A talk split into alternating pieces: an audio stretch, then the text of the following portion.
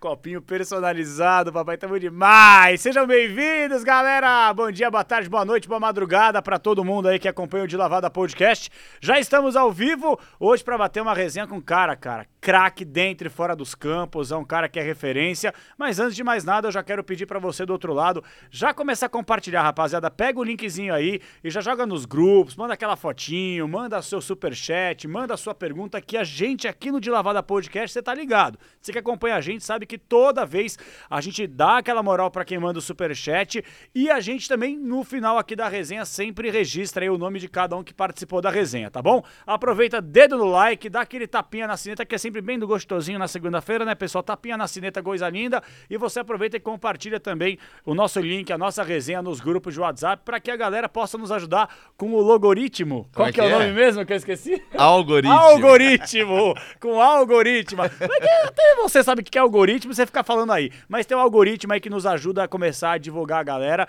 E já passamos aí de 3 milhões e meio visualizações. Assim que fala, 3 milhões e meio de visualizações. Aí você foi bem. Ah, já passamos de 3 milhões e meio de visualizações aqui no nosso canal. Tem o canal da live, tem o canal dos cortes. Você se inscreva e ajuda a gente a continuar nossa resenha de sempre. Toda segunda-feira.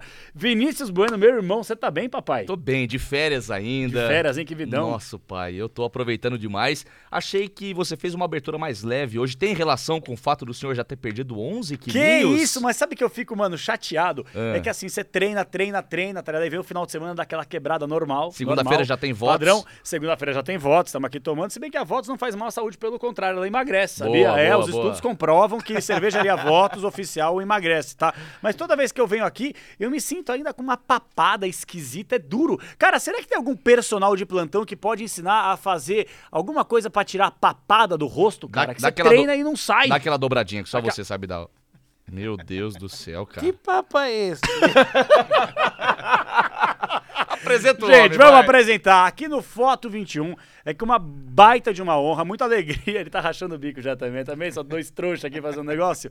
Gente, esse aqui é o Foto 21, é o melhor espaço de São Paulo. Fica aqui na Marquês de São Vicente para que você possa fazer o seu podcast. Você que tem interesse em fazer alguma coisa, entre em contato com a galera aqui. Você vai ter diretor de podcast, vai ter assistente de podcast, vai ter absolutamente toda essa infraestrutura no 23º andar de um prédio comercial pomposo aqui na Avenida Marquês de São Vicente para você poder mostrar os seus dotes, para você poder dis- disparar o seu conhecimento. Você que tem uma filha, quer fazer estúdio de foto, aqui no Foto 21 tem tudo isso. E o Foto 21 nessa segunda-feira, nesse episódio especial, recebe um verdadeiro craque, dentro de campo gênio, fora dele ainda melhor. Amoroso está conosco! Aê! Monstro amoroso! Que honra, irmão, tá bem? Fala, Capelanes. Pô, bem demais, Vinícius. Honra, obrigado pelo convite. E pode acreditar. É água. É água, É, água, é vodka isso aí, velho. É vodka pura, velho. Os caras estão na gelada, eu tô aqui na água hoje, cara.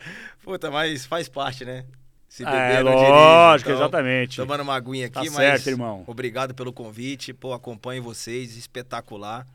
Né? Eu falo pra todo mundo, né? Difícil fazer podcast, porque primeiro agradecer a ESPN, né, que, que me Uhum. liberou pra, pra estar aqui com vocês. E em nome do Guto, né? E que o a gente. Guto, que é o nosso fera lá, né? Que passa a caneta pra liberar, né? Ele que deu o carimbo. Obrigado pela moral de sempre, meu Valeu, velho. Gutão, tamo junto. E é o meu segundo podcast, né, cara? Que eu tô Agora eu acho que eu vou começar. Depois do, do segundo, eu vou começar a cobrar agora. É, lógico, velho. E, ó, Um abraço sabe- pro Amaral por falar nisso, viu? Nossa, você explana o Pô, cara. velho. Amaralzinho, você não Amaralzinho, não Ô, vem. Amaralzinho, na moral, velho. Amaralzinho é meu parceiro. Joguei uma bola final de ano aí com ele, aquela conferenciação. Eu falei, pô, vamos lá no podcast. Demorou, mano, demorou. Mas quanto me é? chama, me Mas chama. quanto é? Não, falou porra nenhuma. Não. Mas me chama, me chama. Falei, demorou, vou te chamar. Mandamos uma resenha pra ele e falou assim, então, irmão, tem um cachê. Eu falei, ah, o quê? 300, 500 Não reais? explana, Tamo aqui. não explana. O quê, Amaralzinho? Você tá demais, hein, velho?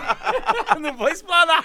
Mas vou falar pra você, meu. É três dígitos de vírgula, hein, mano? Ó, deixa eu falar o seguinte. Amaralzinho é gênio. Você tá no seu segundo e, e a gente quer deixar sempre claro aqui, não é entrevista que você tá acostumado com TV, a gente é da Band, tanto rádio quanto TV. Aqui é uma parada muito mais leve, descontraída, a gente tenta trazer um pouco do bar pra, Aham. pra que pra frente das câmeras, pra galera conhecer um pouco da história de quem senta aqui. A gente sempre bate na tecla que o de lavada tenta mostrar um pouco da história por trás do CPF. Todo mundo conhece o CNPJ, do jornalista, do jogador, é, diante dos holofotes, né, diante das câmeras. E aqui a gente quer contar a história de vida da pessoa para que todo mundo possa conhecer. Por exemplo, o Chico Lang, Nossa. que deu uma declaração para nós aqui, abriu o coração, falou da perda dos dois filhos. Muita gente sabe tem ódio do profissional e passa a conhecer a pessoa. Para isso que serve o de lavada, você fica à vontade. Se tiver gelado, você dá a letra para a gente diminuir aqui o ar banheiro. Ah, atenção. É tudo nosso. É, Fala em bem casa. pra caramba, você- Não, você é diferenciado. Ó, amoroso, só pra, só pra corroborar tudo Ele que você quebra o disse. gelo rapidão, né? Da hora. Só pra corroborar tudo que você disse. Cara, O quê? Que corroborar. porra que é essa?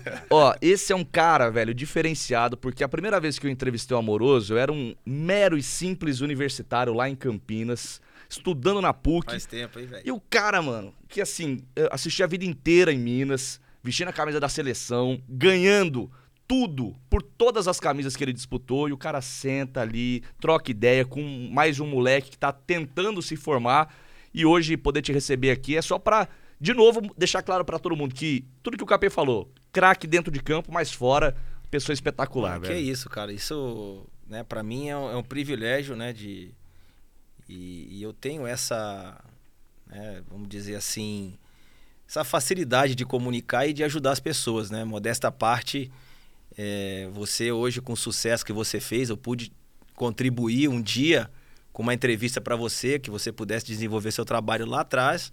E hoje eu vejo, né? Hoje você na televisão, na Band, né? Que é essa grande emissora que eu tive também o prazer de, de, de trabalhar, né? Alguns anos atrás.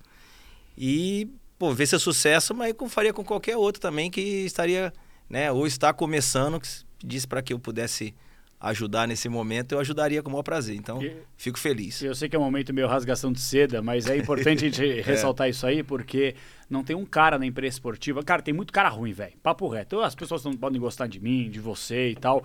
Mas assim, é, não gostar do nosso trabalho é uma coisa, não gostar da pessoa É é, completamente é. diferente. E, e eu não conheço na imprensa. Eu já te entrevistei algumas vezes por telefone, Sim, principalmente sim. em rádio e tal, pessoalmente a primeira vez, uma honra. Mas a gente não conhece um cara na imprensa esportiva. Eu tô falando por mim, não sei, eu acho que eu posso falar pelo Vini também. Não tem um cara que fala mal de você, velho. Não tem um cara que fala, pô, amoroso meu perna. Que tem uns ex-bola É. que são as pernas desgraçadas, né? Tem uns caras parceiros, gente boa. Que não Mas jogaram tem nada, máscaras né? que vão te Tem uns falar. cara que, pelo é, amor de Você não Deus. jogou você não pode falar, ah, rapaz, não enche saco, tá ligado? Mas você, cara, trata todo mundo bem. Então, cara, é de verdade, só corroborando, é assim que fala. Aí você né? foi bem pra caralho. Aí você foi bem, velho. Isso que falou o Vini, não tem um cara na imprensa esportiva que fala mal de você, cara. Não, mas E- eu assim. justamente por isso, cara, pela sua simplicidade, pela sua humildade, que você, bicho, posso falar papo reto. Você foi, você não foi craque, você foi gênio jogando Deus. futebol. Gênio. jogou muito. Hoje você seria titular da seleção brasileira. Uma opinião minha, não sei se você concorda com isso, a gente já começando nossa resenha. É, o Tite aí tá procurando, não sei se é o Matheus Cunha que tá meio zoado, né? Tá machucado, o Gabigol que na seleção não vai, o Firmino que tá no Minhaca há duas temporadas. Você seria titular hoje o 9, velho. Sem Não, conversa. Obrigado, obrigado pelo, pelo elogio. Eu acho que é, a vida, né, a gente tem que tratar todo mundo bem, né, pra ser bem tratado também, né? Então, desde que eu comecei a jogar como profissional, é, procurei atender sempre a imprensa da melhor maneira possível, porque uma hora você ia terminar a carreira e você poderia estar um dia do lado, né, como jornalista ou comentarista e deixar as portas abertas, né? Então, para mim, é, não era difícil tratar bem as pessoas, né? Pelo contrário, né? Eu sempre me dei muito bem, né? E, e hoje poder ter o reconhecimento, onde você vai, as pessoas te, te recebem de portas abertas. Acho que é o melhor presente que você pode ter depois de, de ter jogado muitos anos, né? E isso eu falo pro meu filho, né? Que hoje joga também, está no Internacional de Porto Alegre, já profissional, mas jogando pelo Sub-20, que vai ter momentos que a imprensa vai pegar no pé, mas vai ter momentos que vai ser elogiado. Então tem que saber lidar com os dois lados, mas nunca desrespeitar o profissional. Entendeu? A gente sempre fala aqui, né, Jota? é, hoje, pra você entrevistar um moleque que tá disputando a Copa São Paulo de futebol júnior, que ainda não, não fez um jogo sequer como profissional, é uma burocracia, uma é. dificuldade. Passa pelo assessor do clube, assessor pessoal, tem o manager, empresário. Aí você traz um cara que vestiu a camisa da seleção brasileira, foi campeão por onde passou, o cara responde no zap, uma humildade. E, e, e antes da gente falar de infância, começo de carreira e tal, só para relembrar essa primeira entrevista que eu fiz contigo, foi ali é, no Brinco de Ouro da Princesa. E eu queria trazer, para quebrar o gelo, para você já abrir um sorrisão, queria trazer esse assunto, futebol campineiro. Você tá feliz com esse momento no futebol campineiro? E tem um que tá bem e o outro nem tanto. Cara, olha só, Vini, vou falar a realidade para você, né? É, eu cresci em Campinas, você sabe muito bem, cheguei em Campinas com 15 anos, né? E, e a primeira vez que eu vesti a camisa do Guarani, eu pisei no brinco de ouro, a primeira coisa que você escuta pode perder para todo mundo, menos para o rival, né? menos para a ponte. É, mas assim, depois você cria amizade né, com, com atletas também do outro lado, com torcedores, né? Muitos amigos comuns são ponte pretanos. Mas o certo, né? E eu gostaria de ver os dois times bem e disputando a primeira divisão do campeonato, que é muito bom para a cidade. Né? Assim, mas não posso negar que pela rivalidade, um dia a gente estava mal pra caramba e era zoado. Hoje é o contrário, então faz parte da rivalidade da cidade, né? Mas seria muito bom se os dois times pudessem, né, estar jogando a primeira divisão e a gente pudesse ter um futebol de qualidade dentro da nossa região. Mas, né, hoje a gente vê o Guarani agora com, com a eleição do, do, do Ricardinho, né, no mandato né, do Conselho de Administração, fazendo um grande trabalho.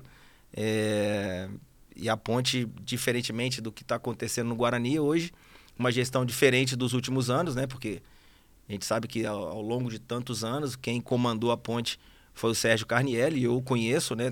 Sei o, o, a paixão que ele tinha pela Ponte Preta, como o Betozinho também tinha pelo Guarani.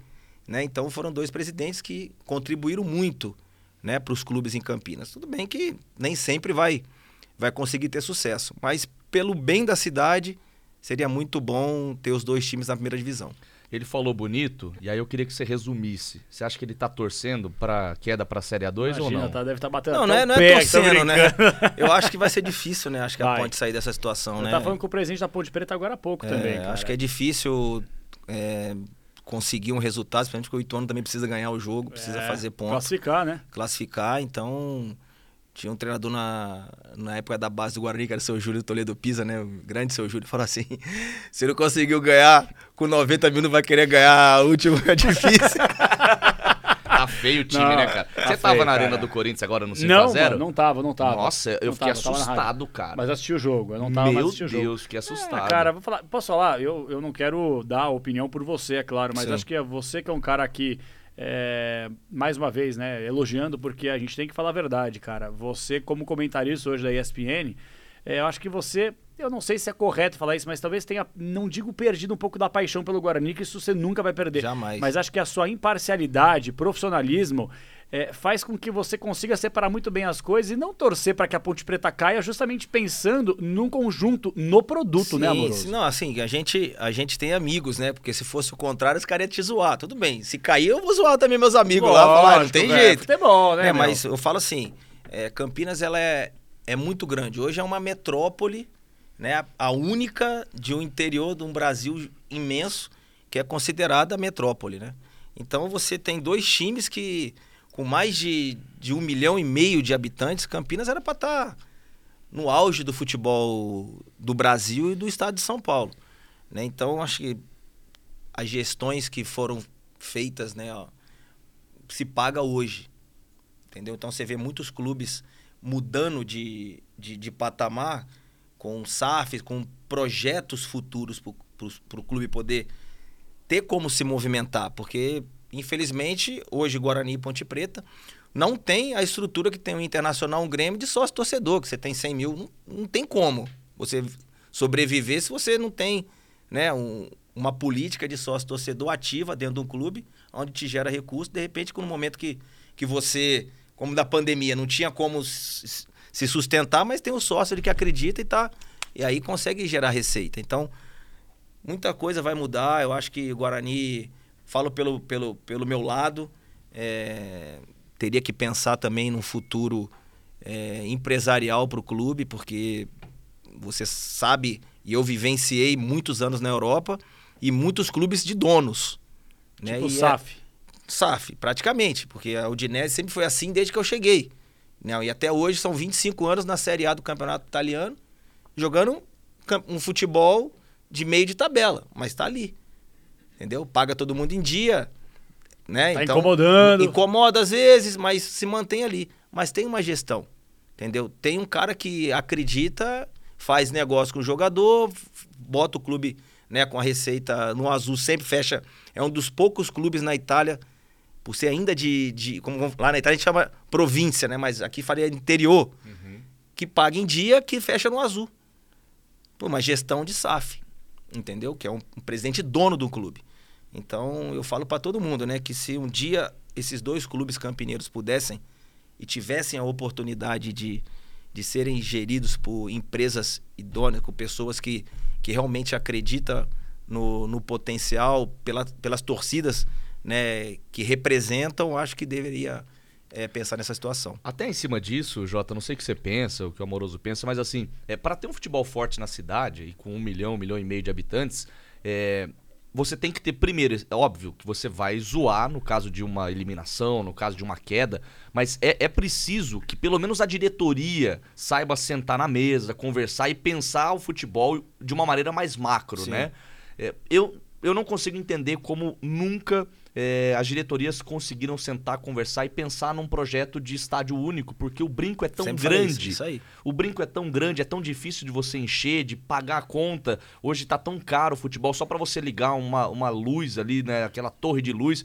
Um- O majestoso a mesma coisa. Então, acho que falta um pouco de você. Óbvio, a rivalidade vai existir, a zoeira Claro. sempre. Mas ninguém vai quebrar o estádio de ninguém quando tem um derby. Exato. O estádio é dos dois, E né? você viveu isso lá na Itália também, com Milan, Milan, Inter, Inter, dividindo um é. espaço, sabe assim? Acho que falta O pensar um pouco. Roma, Lazio, quando você vai jogar, antes era Juventus e Torino, Sim. entendeu? Então, eu acho que, concordo com você, eu acho que Campinas tinha que ter uma arena, pelo tamanho da cidade, que pudesse, né, trazer recursos, tanto para a cidade como para os clubes. Sim. Entendeu? Porque hoje você não põe.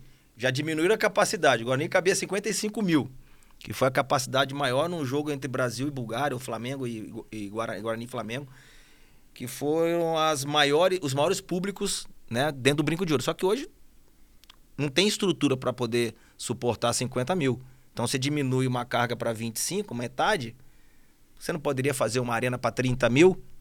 Com capacidade de receber jogos internacionais, onde os dois times pudessem eh, dividir os custos, os gastos, Movimentar com Movimentar show. com show, arena com multiuso, lógico. multiuso, né? entendeu? Dentro de uma cidade que, com certeza, os times próximos que, que de repente não teriam essa estrutura, caso do próprio Ah, Red Bull, Aluga o estádio lá, velho. o próprio Red Bull poderia jogar. Então são situações que poderia ser pensada mais lá para frente. Ia ser da hora.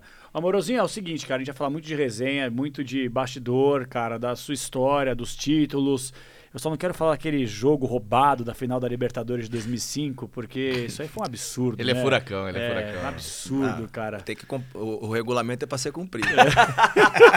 não tem jeito. É verdade, cara. É, é chororô de torcedor mesmo. Mas eu tava no Morumbi Ele fez e eu vi coisa. você cabeceando aquela bola. Eu falei, não, Amoroso, não! Você fez a mesma coisa com o Chulapa aqui. É, é, um, é que o Chulapa tava do teu Tava lado. do outro lado, é, o Chulapa tava do outro exato. lado. Depois ele virou casaca e foi jogar o Mundial que você jogou demais, Mas é, né? é isso pra você tá trazendo de novo aqui é uma parada que até Puta, hoje cara, é angustiante, aqui, cara. né? Eu tomei um cacetete, assim, eu era moleque, É. né, cara? Pô, 2005. Mas eu fui no Morumbi assistir o jogo, cara, eu fiquei tão ensandecido, porque, assim, pra mim a final da Libertadores acabou naquele pênalti que o Fabrício errou. Final do primeiro Hum. tempo, irmão, posso falar, vocês iam em choque pro intervalo, se aquele jogo tá um a um. Vocês iam tremer, velho. Furacão P, P, P no segundo tempo. Aí eu... Aí... Eu não posso falar isso porque não aconteceu. O Si, o Ai, Si. põe um cavalinho na tela. Ai, meu Deus. Não, é verdade. Aí o São Paulo era um time máximo, uma máquina. Depois a gente vai falar sobre isso, cara. Realmente, mas o Atlético também tinha um grande time. Tinha também. time, time bom de Time fato, bom, mas de time do força, São Paulo, tudo. vocês eram É, apelões, o nosso cara. time era vocês muito- jogavam videogame, o time velho. era muito bom, O time cara. de vocês O era piada, velho. Não tinha um, sabe, é, não tinha um cara que quebrasse a bola, velho. Era só bola, Só quebrava velho. as pernas, né? Porque Só- o Lugão. É bom, é, é, mas também era, porra, brin- brincadeira aquele Lugano, time, Fabão, velho. Ed Carlos e Alex, Fabão, cara, velho, você é louco, chegava mas o rei. o time era, o O redondo, né, cara?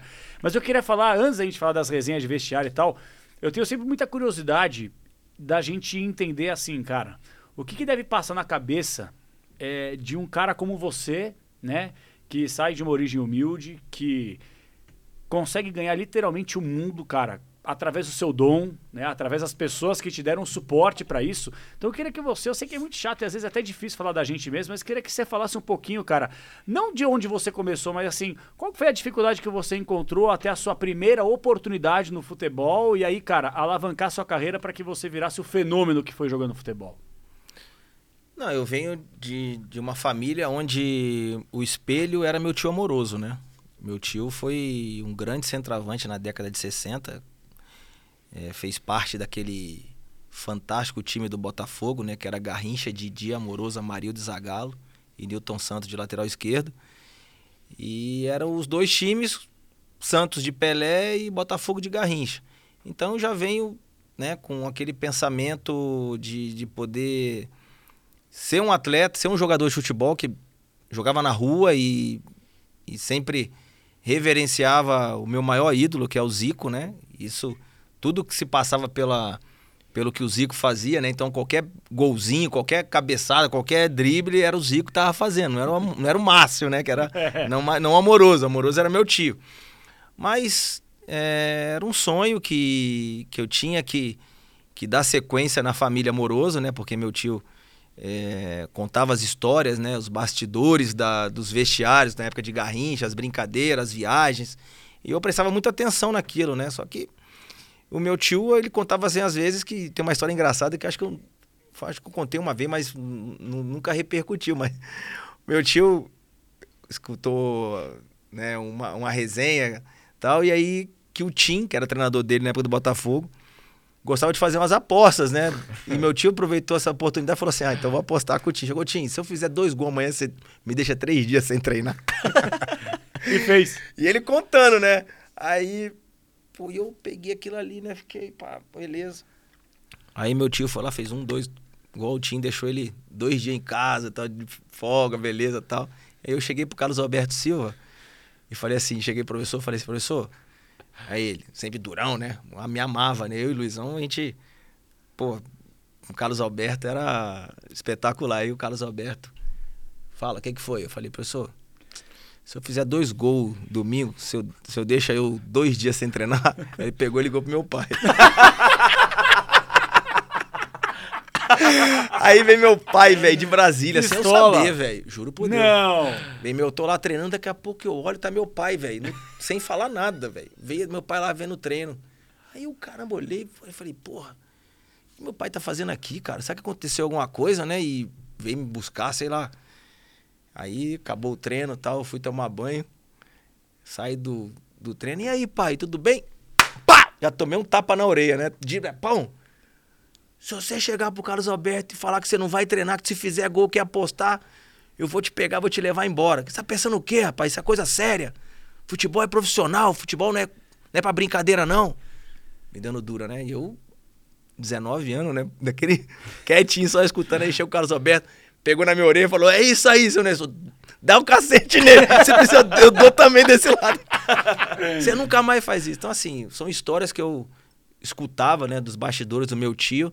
Mas pra mim, cara, era o meu sonho, né? Então, eu, eu me divertia jogando futebol. Pra mim era uma diversão até se tornar realmente profissional a coisa, né, depois. Eu quero falar ainda sobre Guarani, que é justamente essa primeira oportunidade que você tem pra mudar essa, essa tua chavinha profissional. Mandando aqui abraço pra quem já tá mandando um superchat, daqui a pouquinho eu vou registrar. Tem duas mensagens bem legais aqui da peita do torcedor. Da hora. E daqui a pouquinho a gente vai falar mais sobre esses caras que fazem um trabalho espetacular. E o Harold- Haroldzinho, hein? o Harold, Tá o nosso demais, hein? Haroldo Amaral já mandou. E eu quero mandar um abraço pro meu parceiro, nosso parceiro no caso, Marcelo Tasso. Eita, sim. Um Esse abraço, é. Tasso. Disse aqui, parabéns pelo programa Amoroso Monstro. Falando sobre Guarani, meu velho, você é, ainda moleque, chega ali, tem uma história que você me contou uma vez, eu quero que você conte aqui, que eu achei isso fantástico. É, primeiro, relembra um pouco daquele vestiário, é, quem tinha já no time quando você chegou, quais são os seus contemporâneos, porque assim, é, eu cobri Guarani Ponte Preta e eu sempre fiquei muito impressionado com as revelações do Guarani. O Guarani, óbvio, teve épocas ruins, mas é, nas épocas áureas de auge, cara, é, eram seleções, eram máquinas, muitas revelações, muitos caras bons dividindo o vestiário. Relembra um pouco disso e principalmente quando você chega. Você me falou uma vez que chegou, olhou o dormitório, olhou a arquibancada e falou: Quero ver o campo. É, isso que me interessa. Essa história é muito boa, né? Essa história Porque eu, eu chego de Brasília para fazer teste no Guarani, indicado pelo Zé Roberto Buani, né, que era conhecido como Brasília. E tinha trabalhado no Guarani né, em 78, com o Carlos Alberto e tal. E aí ele se mudou para Brasília e foi ser dono do bar do campo do time que eu jogava, que era a Associação dos Servidores do Senado Federal, conhecido como a CEF, né? E meu pai era funcionário público do Senado e eu jogava no clube do Senado, onde era um clube social, não era clube como Brasília, Taguatinga, não era um clube profissional que tinha base. A gente jogava com os filhos dos sócios. E aí eu comecei a fazer um monte de gol, um monte de gol e despertei o interesse daquele cara que era o dono do bar, que era o Zé Roberto Buani, e ele me perguntou: pô, você não quer fazer um teste no Guarani? Eu conheço todo mundo lá, me indicou. Só que nesse período já tinha feito um, uma avaliação no Vasco da Gama e tinha sido aprovado no Vasco da Gama. Então eu esperei, né, terminar os estudos que eu queria voltar para o Rio.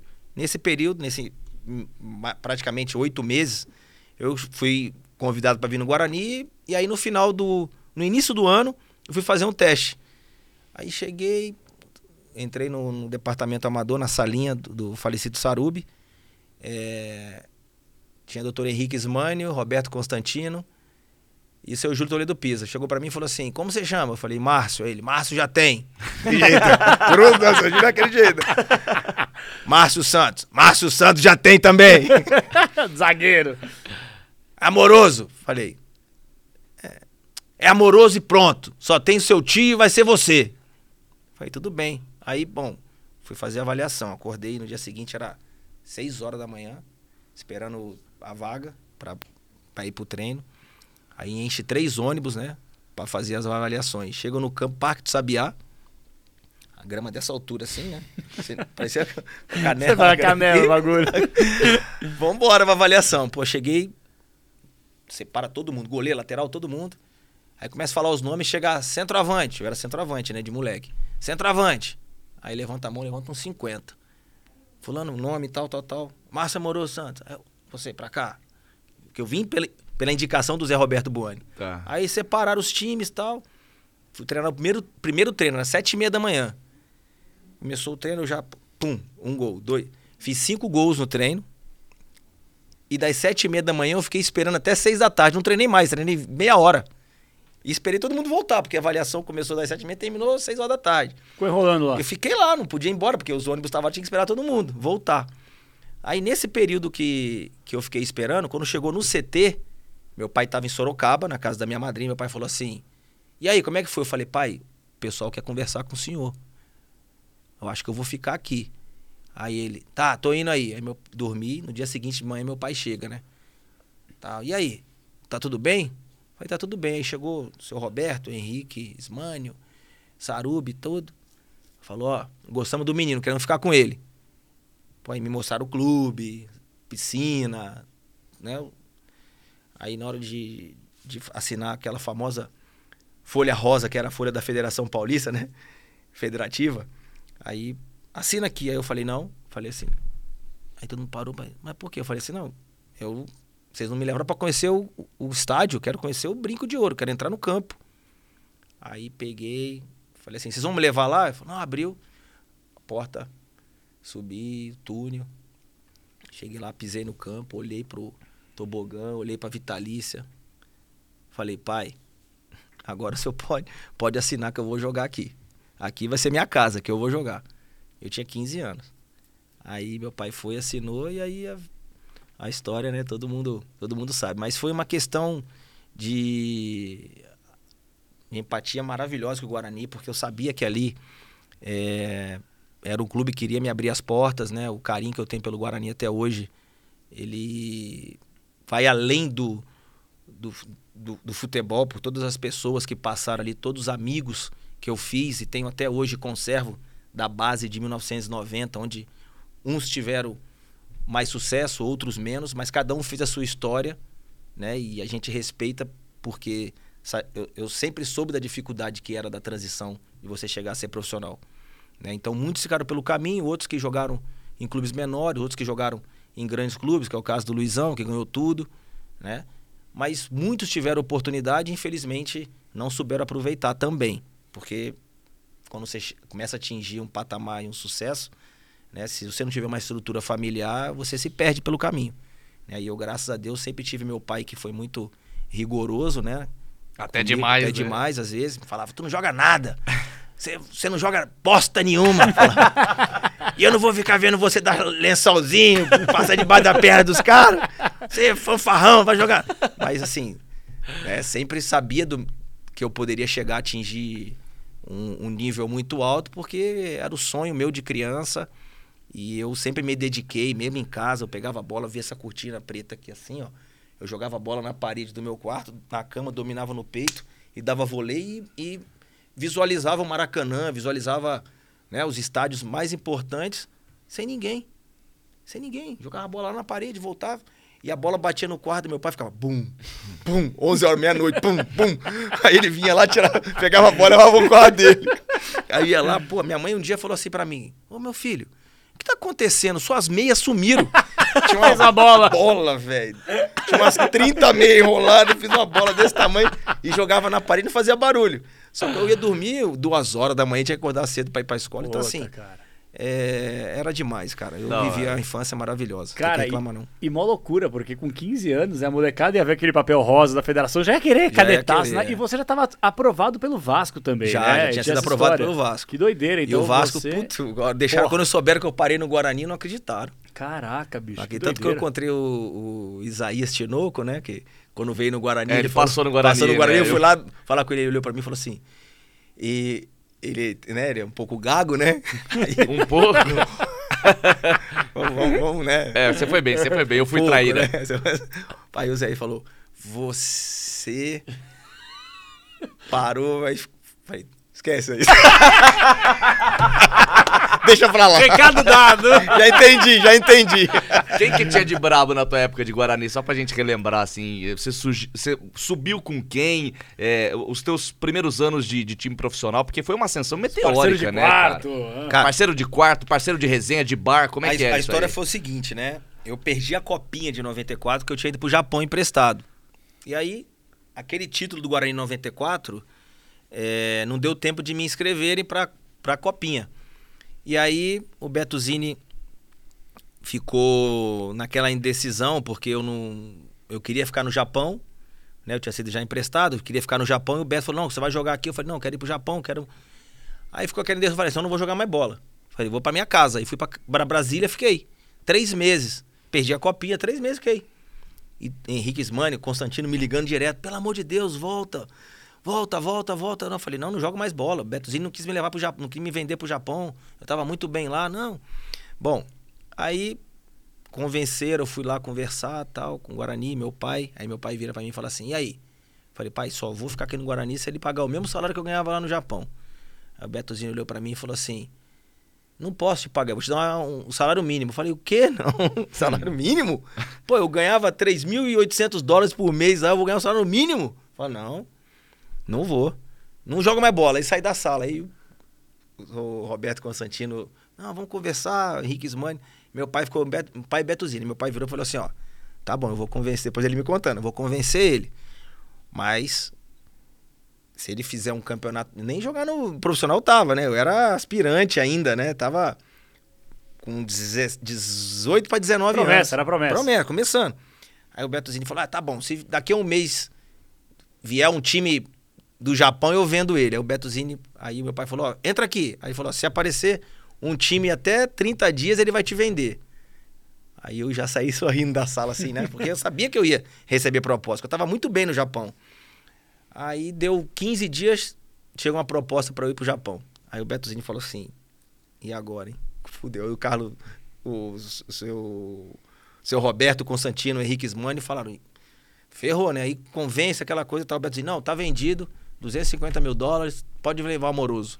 250 mil dólares. Caralho, pechincha, velho. Aí ele falou, mas eu recebo 50 mil dólares antes e os 200 vocês me pagam no fim do ano pro japonês. O japonês foi depositou, deu, deu 50 mil dólares pra ele. Sabe o que ele fez? 50 mil dólares deu pra mim pra eu ficar no Guarani. Pra não ir pro Japão, porque, né, vão esperar finalizar o ano e tal. Aí ele falou, você não vai mais, você vai ficar aqui, agora eu tenho dinheiro pra te pagar. Ele fez um empréstimo com o Fez japonês. empréstimo japonês. Que loucura, velho. Aí, bom, começou o campeonato de aspirantes. Aí eu voltei, ele me deu um salário um pouco maior. Primeiro jogo, derby meu. Lá em cima. E aí? 3 a 3 três gols meu e três do Claudinho. E eu três meses sem jogar.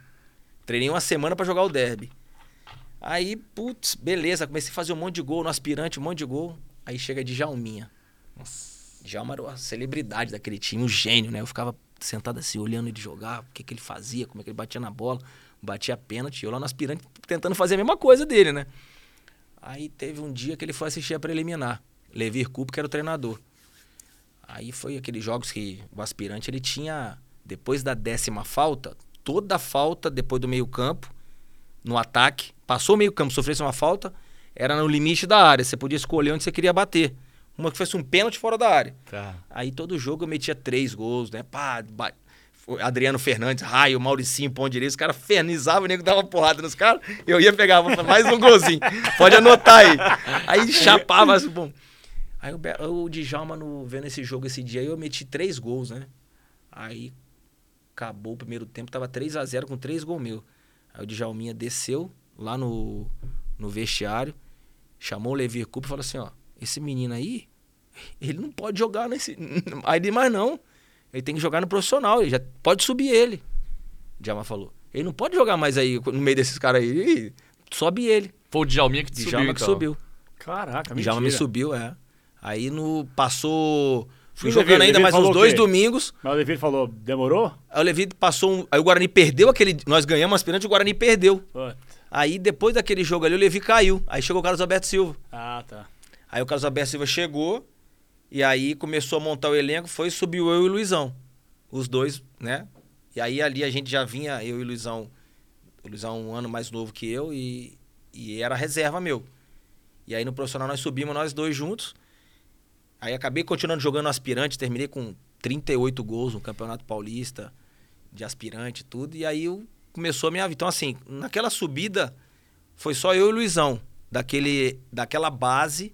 Né? Aí tinha o Marquinhos, também volante, aí veio o da Silva depois, que fazia parte do nosso time, que também tiveram oportunidade. Mas na sequência foi eu e Luizão. Amoroso e Luizão na base pra subir, Capê. Tranquilo. Tá tranquilo Tá ou não? sossegado, de boa, né? Chama os moleques E lá. hoje, e hoje o Lucão do Break tá aí, né? Ah, do Break, Tô brincando, ele é fera, ele é eu fera. Sei, eu fiz questão Tá de falar bem, tá adoro, bem, tá adoro bem. o Lucão do Break. Fez é gol no derby. Tá eternizado, É esquece. demais, o Lucão do Break é, de, é Além de ser um baita do cara, a gente boa também, É. ele tá fazendo seus golzinhos também, meteu uma caixa contra o São Paulo e esse Paulistão, que é brincadeira. Verdade. Ô, ô, Amoroso, vou aproveitar e vou ler alguns superchats que nós Manda. recebemos aqui. O Fábio Galdino. Amoroso, e se o Guarani virar uma SAF, como você falou que pode ser uma possibilidade, você faz uma propostinha? Saudações bugrinas. Ele quer saber se você tem uma graninha que nem o Ronaldo Fenômeno pra comprar uma parte do Guarani, só isso. Eu posso ajudar na administração. com certeza, com certeza eu estarei ali para tentar fazer parte desse projeto. Isso é doido, né? Porque do mesmo jeito Porra. que o Ronaldo só é, é, sobe e, e surge pra bola no Cruzeiro e depois ele volta e compra o clube, imagina É. se você pudesse comprar o Guarani, que Nossa, da hora. faria velho. amanhã, né? Irmão. Faria amanhã, mas a gente tem possibilidade, viu? Ó. De, de trazer pessoas para comprar, né? Ah, É isso aí, né? eu falei, Jogue, E jogue. a gente Mulher, fazer parte do projeto. O que mais? Ó, Peita do torcedor. Amoroso, Boa. conta pra gente, por favor, uma resenha engraçada do Trimundial. Se puder, mande um abraço pra gente aqui da Peita do Torcedor. Um abraço pra galera do De Lavada Podcast. Vocês são feras. A Peita do Torcedor. é Abraço, galera da peita do torcedor aí. Tamo é junto. isso aí, essa rapaziada é gente boa demais, eles fazem um trampo muito legal e já a partir do próximo programa, a gente não só vai vir fardado, Legal. porque são roupas autorais. Pô, É, top. Os caras, eles produzem na mão, no braço, é, Tá coisas referentes, claro, ao futebol, né, É. Pra darem a entender momentos eternizados do futebol e a gente vai, obviamente, a partir do próximo programa, fazer sorteios aqui. Eu sei que a palavra sorteio não é bem vista no YouTube, mas a gente vai dar pra vocês algumas camisas também de uma maneira que eu já falei, não era pra ter falado, e foda-se, já falei. Não era pra ter falado a palavra, eu falei, já fudeu. Foda-se. É. Jorjão em casa deve estar burro do caralho, porra! É que não pode falar essa palavra, É. né? Que nem uns robozinhos corno, me fode, sei. entendeu? E aí eu só tenho uma regra no programa. Não fala Não essa fala palavra. Eu esqueci, falei. Foda-se, falei, pau no cu. Vamos pra última aqui, É, antes de e- chegar mais. Não, assim, é. resenha, resenha assim de, do, Ah, é, do tem a Tri resenha. Mundial, né? Pô, velho, a gente sempre tinha as resenhas que podia contar e as que não podia, né? É, claro, né? é. Mas assim. Souzinha falou cada uma que muita gente caiu da é, cadeira, velho. não, mas era, era bom demais. Aquele grupo era, era muito tranquilo, cara, assim. Até demais, né? Porque sarriça demais. Júnior era muito sarriça, Souza. né? Aloysio, porra, o time era fantástico, né? Mas assim, resenha, resenha, né? Eu, eu era um cara mais também reservado, porque, pô, eu já tinha, já tinha 31 anos, já, né, já não era... Mais macaco velho, Mais né? macaco velho, então o time era muito jovem. Tinha aí eu com, e o Júnior, os mais velhos, Rogério. E o resto era, se você pegasse, era tudo, tudo novo. Não tinha jogador com 30 anos ali, era só eu, Júnior e Luizão. O Luizão saiu depois do Mundial. Mas era bom, né? Acho que as resenhas era do Chulapa, que chegava, gostava da, do Danone, bebia escondido, né? trazia no vestiário né, pra gente. Pô, cada uma, velho, boa demais. Dentro do vestiário? Ah, às vezes a gente pensa, ah, umas latinhas na mochila, né? Mas time que não bebe não ganha, pô. É, esquece. O Chula. Pô. Aliás, o Chula é contou uma. O Chula contou uma, eu quero, quero te ouvir. Eu quero ver se bate mesmo e se a tua versão é, é parecida. Ah, dos combinados? Não, Esse, não? Eu, Tem que ver se eu tava nesse ano dele. Não, né? escuta, escuta. É, primeiro que o Souza, o Renanzinho, o volante, uhum. passou aqui também. O próprio Chulapa, eles confirmaram que vocês tinham um esquema ali de substituição pra todo mundo ganhar bicho. bicho é. O Murici descobriu e, ca... e acabou a, a, a não, mas isso, Não, mas isso eu não tava com o Murici. Mas eu, com o Paulo Autuori eu fiz isso, com o Tardelli. É. Né, eu saía pros moleques ganhar o bicho. sempre os mesmos que saíam, Sempre né? os mesmos. Mas assim, eu, eu ajudava, né? Os moleques falavam, vou sair pra ganhar um dinheirinho, né? Pra dar uma saída na madrugada, né? quebrar um pouco a noite. Mas aqui o Chilapa contou e eu queria te ouvir é, é a hora que o Luizão sai, parece que o Autuori faz um, um, treino ali de duplas de ataque para ver é, alguém com amoroso Isso a, no mundial. no mundial já né? É. e ele contou que treinou um com amoroso 10 minutos é. outro com amoroso mais 10 minutos é. outro mais 10 minutos a hora que o Chula treinou você falou é, é diz o Chula que você chegou nele e falou assim eu escolho você. é, que assim o grafite eu cheguei no São Paulo pela lesão do grafite né? Então aí o grafite quando foi para o Mundial de Clubes, ele tinha acabado de, de finalizar a recuperação dele. Então ele teve pouco tempo de, de, de se, se preparar, readaptar né? e se preparar bem para. Mas mesmo assim o Paulo levou pela questão. Pô, o, o grafite foi importantíssimo na Libertadores, né? E aí tinha o Thiago Ribeiro, que acabou entrando no lugar do Tardelli, né? Tinha o Christian e o Aloysio Chulapa. Aí o Paulo Autori, quando chegou no Japão, ele fez o, o treinamento com todos eles junto comigo. Ele, ele já chegou e falou assim: titular eu tenho os, o, o Amoroso e o Rogério Senni, né? Mas a gente sabia que o time já era praticamente formado e a única dúvida era quem jogaria comigo. Uhum. O resto era. O time já era aquele time, era Júnior, Cicinho. Ou a dúvida entre Alex Bruno e Ed Carlos, que não sabia qual dos dois iriam jogar. Porque o resto era, era aquele time: Mineiro Josué, Danilo, Júnior Cicinho, Fabão, Lugano, Ed Carlos ou Alex Bruno, né? Amoroso e quem? Desses outros três atacantes, né? Tirando o Chula, quatro. Aí fizemos treinos e nesse treino de um dia foi eu com o Christian. A gente já tinha jogado junto pelo Brasileiro alguns jogos até o final, depois da pós-Libertadores. Moroso e Thiago Ribeiro. Amoroso e Grafite. Aí quando pôs eu e Chulapa, aí abri a capa do bate e falei, deixa bater ali nele que vai sobrar tudo aqui, né? Só vou conseguir jogar. E dito e feito, eu tinha. Além de ter jogado bem com o Christian também, né? Que o Christian foi, foi um grande centroavante, com o, o, o Thiago Ribeiro foram poucos jogos, era um menino que estava começando ainda, com talento. E o Grafite eu não tive a oportunidade de jogar junto. A gente foi só treinar no Mundial, porque ele tava machu... tinha finalizado a recuperação dele. E com o Chulapa, engraçado, porque eu com o Chulapa também, a gente já teve um jogo amistoso na despedida do Raí, no Parque dos Príncipes. E o Ronaldo era o treinador daquele time, e eu, o Raí fez o time do Paris Saint-Germain da época dele e os amigos do Raí. E aí ficou no banco eu, Alex Dias e a Luiz Chulapa. Do time do. Aí ele botou os brasileiros, jogou, jogou Sócrates, Júnior, Cerezo. que da hora. E aí a gente mais novo que estava em atividade ficou no banco. Pro segundo tempo, contra o time do, do Paris Saint-Germain. Tava, tinha Jorge Oeá, tinha um timaço que o Paris tinha também. E aí no segundo tempo, jogou Juninho Pernambucano, pelo nosso time daqui do Brasil. Aí chegou no segundo tempo, entrou eu e o Chulapa, né? Putz, aí tava 2 a 1 um pro time do Paris. Aí eu peguei uma bola, fiz uma jogada aqui, o Aloysio cortou. Aí eu. Caixa. Rolei, não, botei pro, no meio da zaga, o Aloysio foi, driblou pra um caixa, patou 2 a 2 o jogo. Ali foi a primeira Primeiro entrosamento. Eu falei, você naquele jogo deu certo, não vai dar no Mundial. Aí eu falei, é o Chulapa, não, eu e o Chulapa vai jogar. E aí o Paulo Autuori foi, me chamou, falou, falei, não, é o Chulapa, pô. Chulapa que vai jogar. E acho que deu certo, né? Nossa, Minha tá escolha lá. Né? Da hora, Brincadeira, cara. né, cara? Ó, é, deixa eu mandar um abraço pro Haroldo Amaral. Meu irmão, tá demais, mandou 50 doleta pra nós. Aê, é, Haroldão. mandou quase 3 mil pra nós aqui. Boa, quanto tá um abraço, parceiro. ele, ele fez uma pergunta pra você, para agora pra falar como comentarista, né, administração da Leila no Palmeiras, o que, que você acha desse começo?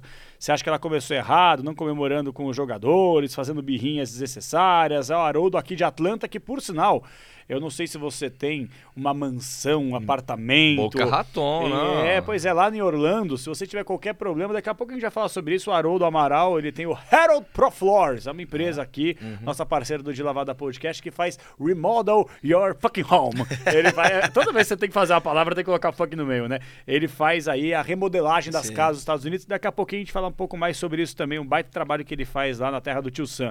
O que, que você acha em relação a isso, velho? Trabalho da Leila? Cara, pô, a- a- o palmeirense tem que agradecer, acho que a Leila, né, por tudo que ela fez aí, né, de trazer a Crefisa, né, um- uma empresa espetacular que proporcionou a formar esse time, esse grande time que o Palmeiras tem, né, jogadores de muita qualidade, que ganharam tudo aí no- nos últimos dois anos, aí três anos, né, conquistas importantes, bateu na trave esse mundial aí, porque o Palmeiras jogou de igual para igual com o Chelsea, não, não passou vergonha, não sofreu, né, por uma questão de né, individual, uma falha que pode acontecer com qualquer, qualquer zagueiro. A gente também não pode chegar e crucificar o Luan, porque né, acontece como acontece com, poderia acontecer com qualquer zagueiro. Hoje, com, com o VAR bateu na mão, tem É, jeito, sabe, pra mim nem é pênalti aquilo lá, Tá. mano. É que é regra, beleza. É regra, tudo bem, mas Pô, se não puta tivesse, passaria. velho. O cara ia É, falar, é bola na mão e segue, né? Pode crer. Mas assim, é...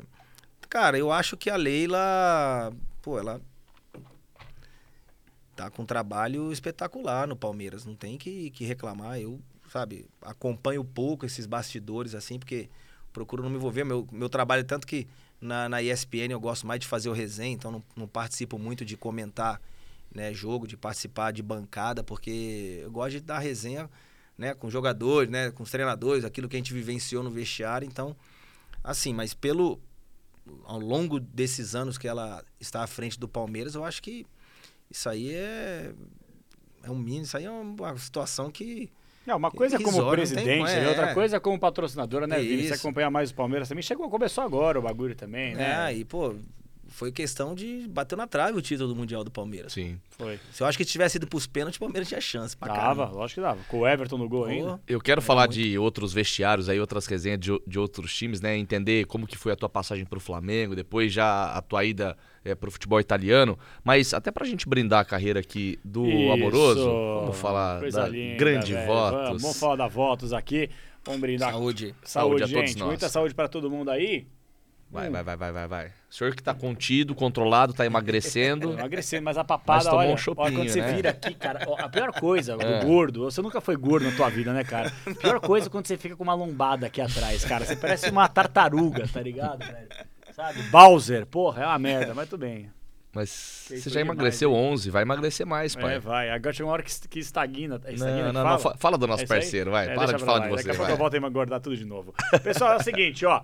Cervejaria Votos Oficial, você que acompanha o De Lavada Podcast já conhece, é o melhor chopp de garrafa do Brasil. É isso mesmo, não é cerveja não, é chopp de garrafa. Na versão clara, que é que a gente tá tomando aqui no De Lavada, e tem a versão escura também. Você dá uma olhada aqui, ó, dá uma clicada abaixo, tem o link com a descrição de todos os fornecedores da Votos. Então você consegue entrar na resenha com a rapaziada, manda aqui no inbox, tá em algum lugar da tela sobrevoando o QR Code, você consegue dar aquela escaneada e você vai direto aqui, ó, no pessoal para pedir já a sua, tá bom? Para fazer algum evento, para fazer aquela resenha com a rapaziada, fazer um churrasco, festa, aniversário, qualquer coisa, os caras vão até a sua casa, se organiza com eles, instala aquela chopeira maravilhosa, aquele barrilzão bonito e você tem aqui a melhor qualidade, chopp de garrafa na versão do growler que a gente tá tomando. Que isso, acertei growler que fala, né? Tô Você demais. tá demais, hein? 30 a 40 dias na geladeira, você consegue deixar o negócio na moralzinha, tá bom? 30 a 40 dias na geladeira, fica com a mesma textura. O melhor chopp de garrafa é Cervejaria Votos Oficial. Você e teu primo vão levar, é Nando, né? É. Nando, você Vão e o levar, Nando vão levar, levar aqui pra provar em casa depois. Ô, ô amoroso. Mas quantos litros? Foi 100? Eu Ah. A gente pode conversar, a gente pode Não, conversar. O Aloysio, o Aloysio, o Chulapa tava aqui há umas três semanas que ele veio, Foi, né? tem um mês mais ou Faz, menos. faz um Ah, mês, ele deve né? ter tomado uns 50 Não, a gente, tomou, mano, a gente tomou pra cacete aqui, né? Cara, ninguém Aí- nunca bebeu tanto Não, aqui no nunca, cara, podcast não quanto acabava, ele, velho. cara. Eu falei, Bruninha? Bruninha, Ninguém nunca produ- bebeu Bruninha, que é a nossa tanto. produtora, ela falou assim, tá É acabando, pedra de tá sal. acabando, tá acabando. Eu falei, não, tá acabando não. Aí ele pegou, quando a gente foi dar uma sacolinha bonitinha pra dar umas duas, É. ele falou assim... Mas Só? vocês não gostaram da resenha? Porque só duas? Aliás, Chula, chula aproveita demais. aí, ó, senta o dedo no like pra ajudar Like, a gente. boa, Vini. Muita gente acompanhando, muita gente mandando mensagem e tem mais gente acompanhando do que dando like. Quando você dá o like, você nos ajuda de uma maneira impressionante, porque o YouTube entende, a plataforma distribui pra mais gente essa Algoritmo. resenha. E a gente normalmente vai até meia-noite, mas tem tanta história, pelo menos até meia-noite e 10, meia-noite e 15, nós vai ter que segurar o ó. Falando sobre o Flamengo, campeonato italiano, é. Cara, que, quais lembranças que você tem nessa época assim de saída do Guarani? Deu, pô, estourei, começando a minha carreira aqui, bugrão. É, você vai primeiro pro Flamengo emprestado, né? Que cenário que É, você depois que eu volto lá? do Japão, sim, né? Depois que eu volto do Japão, sim.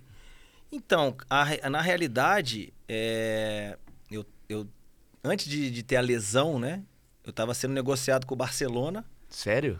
e, e aí, depois da lesão, foi aí que apareceu a situação da ida do Ronaldo Fenômeno Hum. pro Barcelona, porque a bola da vez era, era Márcio Amoroso. Ser artilheiro do Campeonato Brasileiro, tava indo muito bem, era o, Ronal- o Romário voltando pro Brasil e eles vindo para me contratar, só que o Beto Zini tinha pedido 10 milhões de dólares naquela época, né? E ficou aquela situação, papapá, e eu acabei me machucando o joelho. Eu não sabia dessa história É, do Barcelona. Era o Barcelona. Proposta que veio na época do Barcelona e acabei machucando, aí fiquei um ano sem jogar, me recuperei, e aí nesse período de recuperação, né, com o professor Nivaldo lá em Campinas, eh, surgiu o empréstimo pedido pelo Kleber Leite, que era o sonho que eu pudesse jogar no Flamengo tal, e eu queria também agradar meu pai, que é flamenguista, né?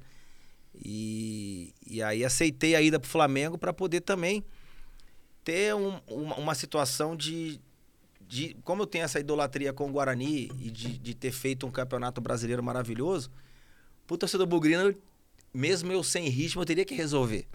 Entendeu? E eu tinha ficado mais de um ano parado tal, e ainda não estaria na minha melhor condição para poder voltar àquele mesmo nível que eu encerrei o Campeonato Brasileiro, ou estaria encerrando, hum, brigando por tudo. E aí acabou surgindo esse empréstimo, né, pro Flamengo. Foi um empréstimo só do Campeonato Carioca, sem opção de compra do passe e tudo. Então eu fui para o Rio de Janeiro emprestado. E aí, nesse período, eu comecei a jogar, era titular, né? Junto com o Romário, Sávio. é, até surgir a proposta da Udinese. Quando surgiu a proposta da Udinese, Moiou. Aí eu, aí eu não, não joguei mais, né? Aí acabei entrando, entrava no segundo tempo, tudo. E, e mesmo assim conseguimos ser campeão carioca invicto, né? Foi o primeiro título da história do Flamengo de um campeonato carioca invicto, né? Foi em 96. E, a- e assim, a minha passagem é, foi rápida, mas foi vitoriosa, né? Um sonho realizado também de ter, de ter jogado no Flamengo, né? Pra mim, é, pós-Guarani, você chega e fala assim, pô, você sai do Guarani e já vai pro Flamengo, né? Assim, era uma, uma situação de você começar a pensar em, né, em outros traguardos, você poder ir para fora do país. E aí, nesse momento, surgiu a Udinese.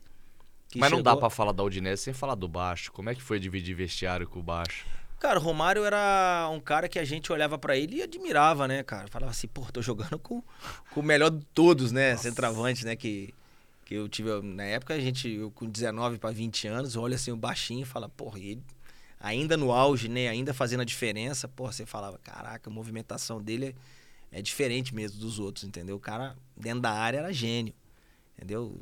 Se movimentava de uma maneira que eu vi poucos, assim, mesmo pós.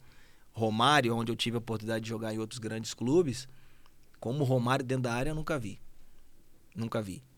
Parece que tinha imã. A bola batia em todo mundo e sobrava pra ele. Aí eu falo, pô, hoje você não tem um centroavante desse jeito, que sabe se posicionar dentro da área, que não sabe ler o cruzamento de um lateral, um- uma enfiada de bola de um meia, criar o espaço para poder receber essa bola em condição de finalizar. O Romário não dava três toques na bola. Bola vindo e tum, pum, dois toques, finalizava. Dificilmente ele carregava a bola em, e, e driblar pra fazer o gol. Só no Amaral que ele deu aquele elástico.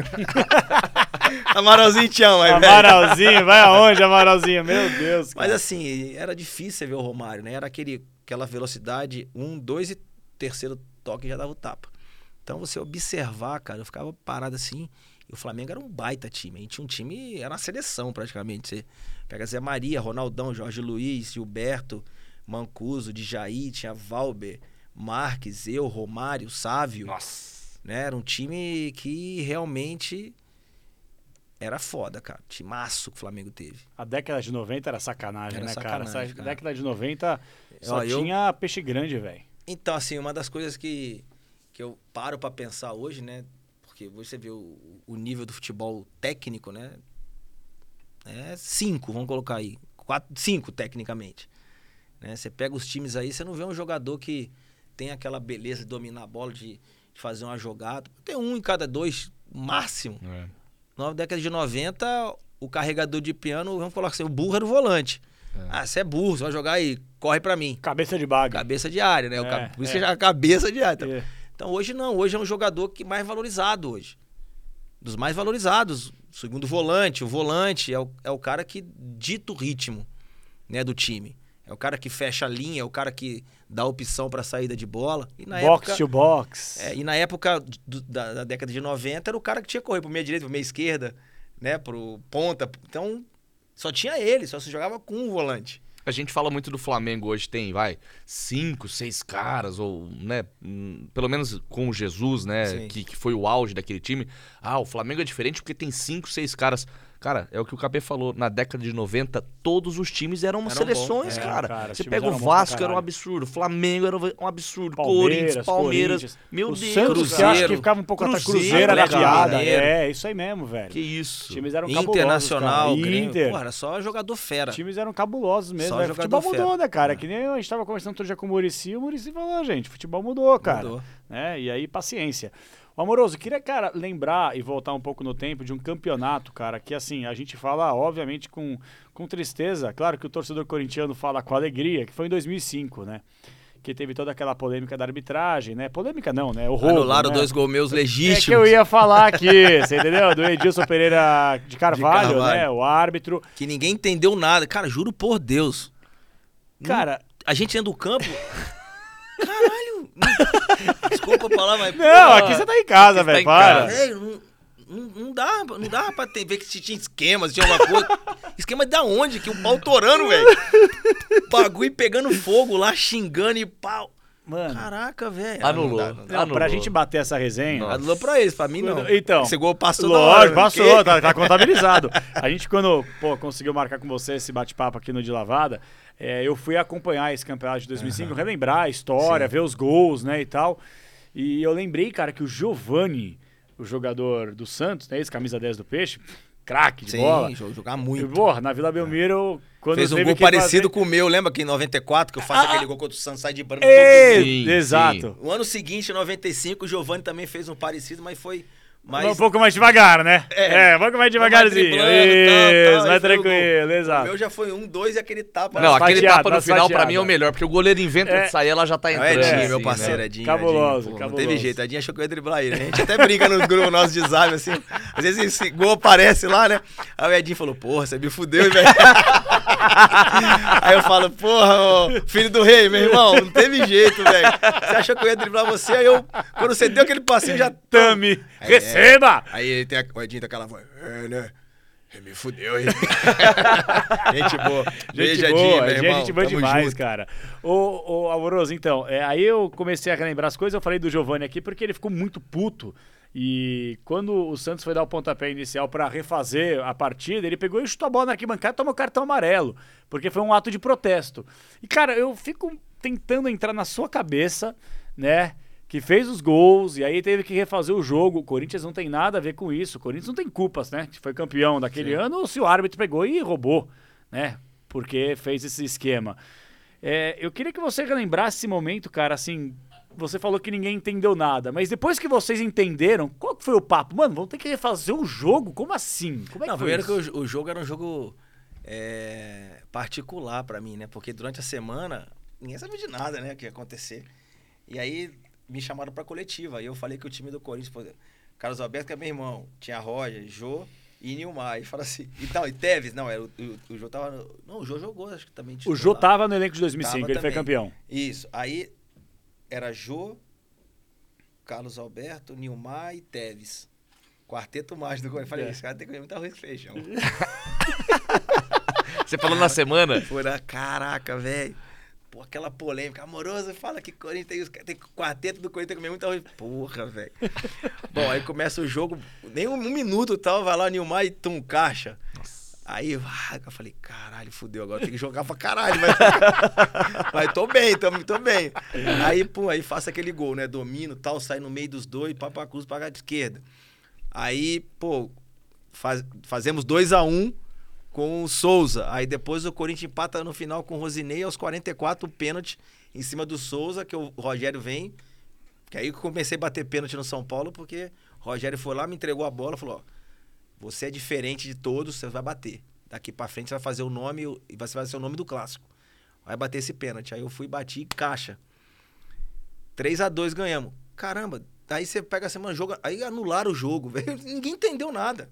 Porque a gente tava no campo se matando, normal, né? Porque clássico não. Mas não, não tinha. Não, não deu pra entender. Até hoje eu não sei. Foi anulado por quê? Vocês sabem? Não. o- Vocês sabem qual o motivo É, da, de não ter tem. alugado, de ter anulado o jogo? Ah, não, porque o Todos árbitro... que- o- é todos o- que ele não, Todos apitou- que ele apitou, teve essa combinação de resultado com- por mas parte combinou dele. com quem? Ah, ele fez um jogo, jogatina, né? Aposta, Mas tipo... com quem? Isso que eu mas ah, com com- quem? ah, bom, não tem a menor ideia. Com os... Porque do, do nosso lado do São Paulo, com ninguém, porque a gente. Pô, ninguém sabia de nada disso. Nada, zero.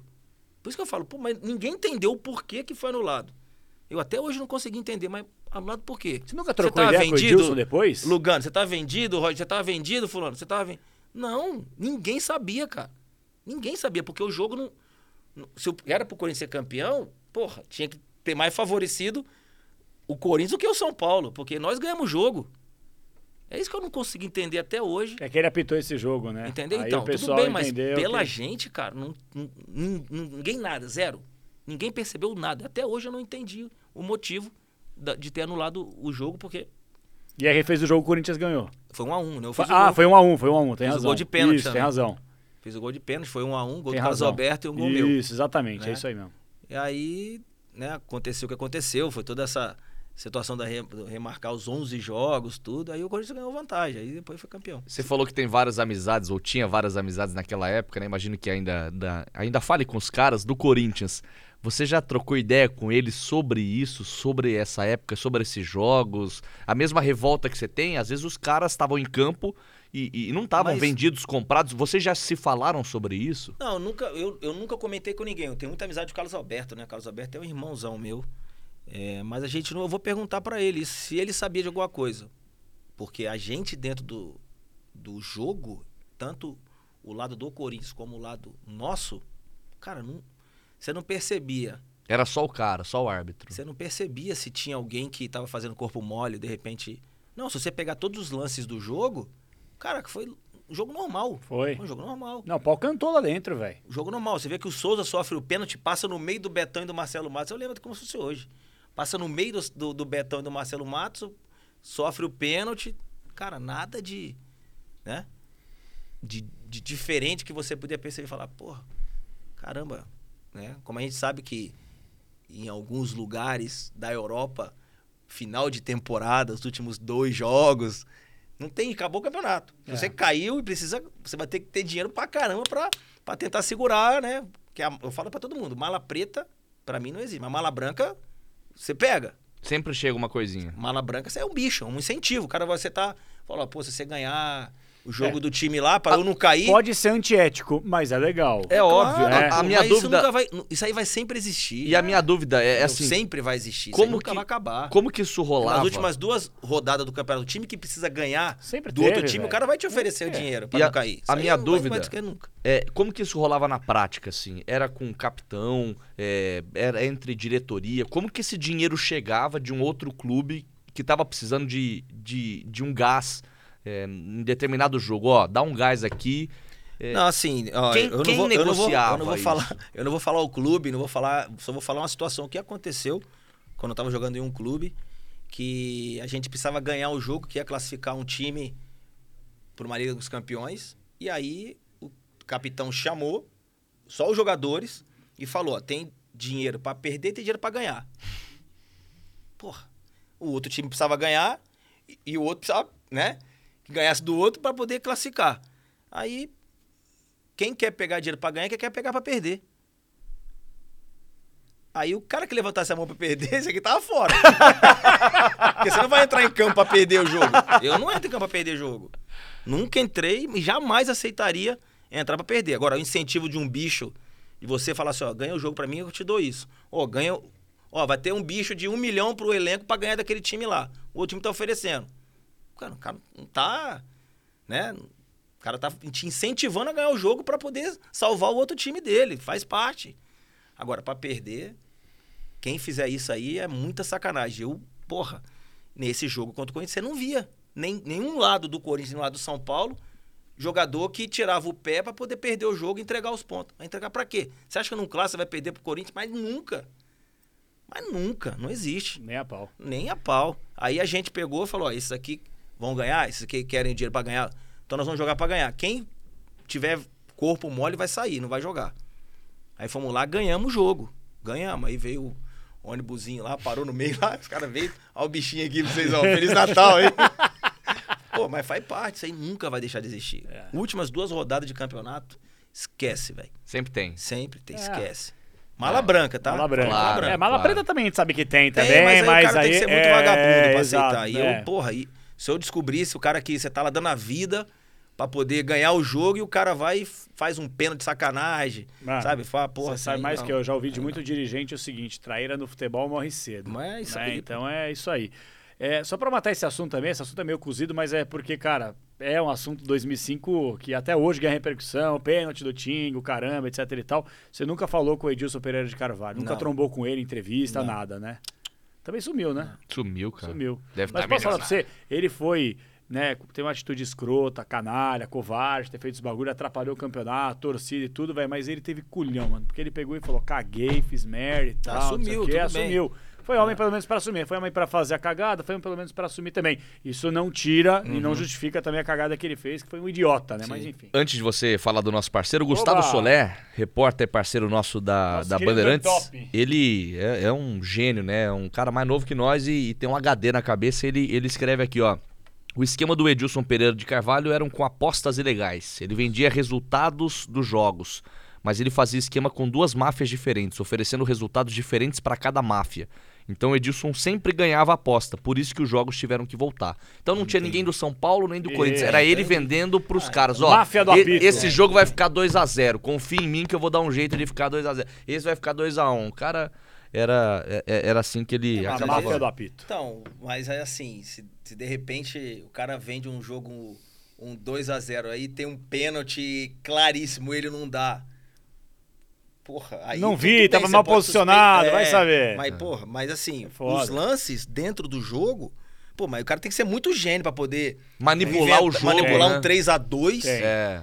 né? Sendo que todos os lances que, que aconteceram foi de jogo normal. É verdade. Entendeu? E até o próprio pênalti. O cara não pode prever, ah, vou fazer 3 a, a 2 pro São Paulo. O pênalti no Souza foi pênalti, pênalti. Foi o Betão pô. que fez, não foi? Foi Betão e Matos, os Foi os dois, dois no juntos, meio. né? Ele passa É. no meio, o Souza passa no meio e ele dá o pênalti. Mas foi, se você pegar, foi Tem, pênalti. tem um documentário na Netflix, vale muito a pena, sobre é, mutretas no esporte. Aí eles pegam lá Fórmula 1, pegam basquete, e o de basquete é de basquete universitário. E teve um cara que se vendeu, ele percebeu que ele era diferente na universidade.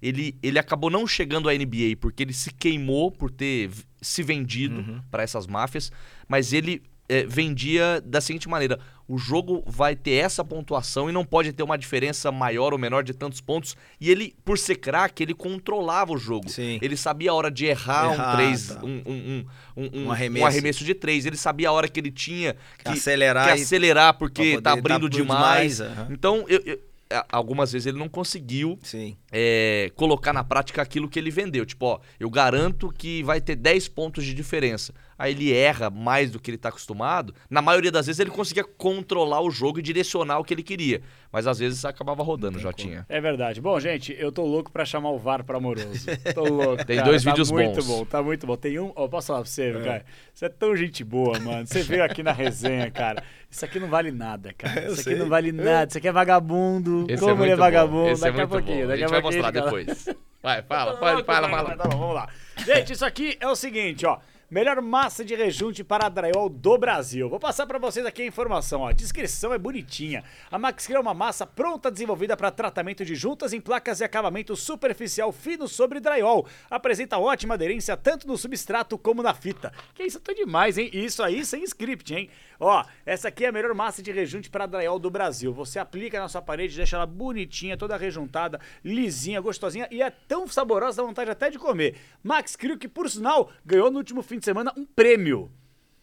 Que eu esqueci o nome. Boa! Mas é importante pra caramba e só ressalta a importância da marca também. Parabenizar o Anderson Nunes, todos os funcionários da Max Crio. Trabalho social. Fazem um trabalho, além de brilhante, na nova fábrica, hein? Lá na região do Zoológico. Um trabalho social, tirando as pessoas da rua. Um trabalho fantástico. Eu esqueci o nome aqui, cara. Eu queria realmente lembrar, porque tem que ressaltar, cara. Tem que ressaltar aqui o prêmio que eles ganharam. E quero agradecer a todos que votaram, viu, pessoal? Boa. A Max Gru ganhou um prêmio chamado. Vamos lá. É aqui. Tô cego. Quarto Encontro Nacional de Inovação na Construção a Seco. É. A Seco. Empreendedor do Ano, na Enix. Parabéns a Max Boa. com o título conquistado. Empreendedor do Ano, a melhor massa de rejunte para Adriel do Brasil. Vende Max Crio nessa marca, eu confio. Você pode confiar. Ô, Max Crio, pode mandar lá pra casa. Tem seis varandas que eu tenho que rejuntar. É Só mesmo? dá aí, Papo ó. reto? Papo reto? A gente vai mandar. Não, é verdade. Ó, mandar, ó, é. quero Ó, ver, seis varandas lá, hein? Compromisso na Max Seis varandas pra rejuntar. Tá falando Max sério? É mandar um sério, eu tô com obra lá em casa, Vou te botar em Papo contato reto? com o É, homem. pô, olha aí no meu story. É Vou te mesmo? botar, vou te botar em mandar, contato com vou mandar você. pra você. O Gil Lavada vai mandar pra você. Que isso, levou cerveja de Max Pronto, tá o quê? demais, hein, Cerveja, velho? Max, a gente não vem de graça e, também ó, aqui, Você não. tem casa nos Estados Unidos? Tem. Ah, Então já vamos aproveitar. Então já vai ganhar Já também. aproveita. Então já vai ganhar Já também, chama o. Haroldinho. Pode chamar, pode chamar. Harold Pro Fucking Floors. Harold Amaral, nosso parceiro Haroldo Amaral lá nos Estados Unidos. Você que tem casa que nem o amoroso nos Estados Unidos, olha a carinha dele. É palmeirense, é lógico. Remodel your home or business today with Harold Pro Fucking Floors. Tem aí o Haroldzinho que faz um trabalho brilhante de remodelagem. O que, que significa agora falando sério remodelagem? Você tem um lavabo na sua casa nos Estados Unidos. Putz, você olha pro lavabo assim, a mulher olha e fala, Ih, é azulejo. é, você tá fraco. Nossa, já enjoei da cor. Eu quero dar uma mudança aqui. Então você entra em contato com esse cara em qualquer região dos Estados Unidos. Norte, sul, leste, oeste, no centro, não importa. Entre em contato com essa empresa. Ele conhece absolutamente tudo para remodelar sua casa. Tem o QR Code sobrevoando aí a sua tela. Você dá aquela escaneada, já conhece o trabalho do Harold, que volta a dizer, faz um trabalho muito bacana. Se acompanha nas redes sociais também. Então, para remodelar a sua casa aí nos Estados Unidos, viu, amoroso? Você que tem casa lá na gringa, entre em contato com o homem que ele repagina toda a sua casa para ficar boa. novinha sem você precisar comprar um outro imóvel. Thank you, my friend Harold. Que isso? Não, é Harold Harold Pro Fucking Force. Vai Pro Fucking Force! Ó, não me deixe esquecer, hein? Vai levar cerveja. É. O contato do Haroldo, caso ele precise amanhã ou depois na casa na gringa, já sabe quem procurar. E rapaziada da Max Crew também para essa reforma. Isso. Fechado. Eu quero E trazer. vai dois- dar dinheiro pra ele também? Vai, Vamos, porque vamos. é, melhor casa de apostas por aqui pode dar dinheiro pra Vai rolar, vai rolar. Só É pra demais, fechar hein? aqui, ó, é, antes do De Olho no VAR, o De Olho no VAR é um quadro que a gente criou aqui, do mesmo jeito que os árbitros hoje tomam uma decisão em campo, Sim. depois tem que ir lá na cabine, se assistir é, e, e ver se faria a mesma coisa ou não. A gente separou dois vídeos aqui pra você se analisar no VAR. Mas antes o Soler, só pra fechar o assunto do Edilson Pereira de Carvalho, disse aqui, ó, ele não negociava resultado de placar, só quem ganhava ou perdia. Por isso ele fazia o esquema com duas máfias, um verdadeiro Deixa eu pilantra. falar um negócio aqui, ele mandou superchat? Não. Então vai se fuder, garoto, mão de vaca do caralho. Manda dinheiro pra nós, tamo fudido aqui, Se velho. você Para. quiser participar aqui e ter a sua mensagem, o KP foi muito bem. Eu nem deveria estar dando essa moral toda pro Soler. Zoeira, garoto, te amo. Mande aí o seu superchat, mande a sua pergunta pro Amoroso e principalmente nos ajude, deixe o seu like. E agora, Amoroso está de olho no VAR aqui no De Lavada Podcast. Roda a vinheta.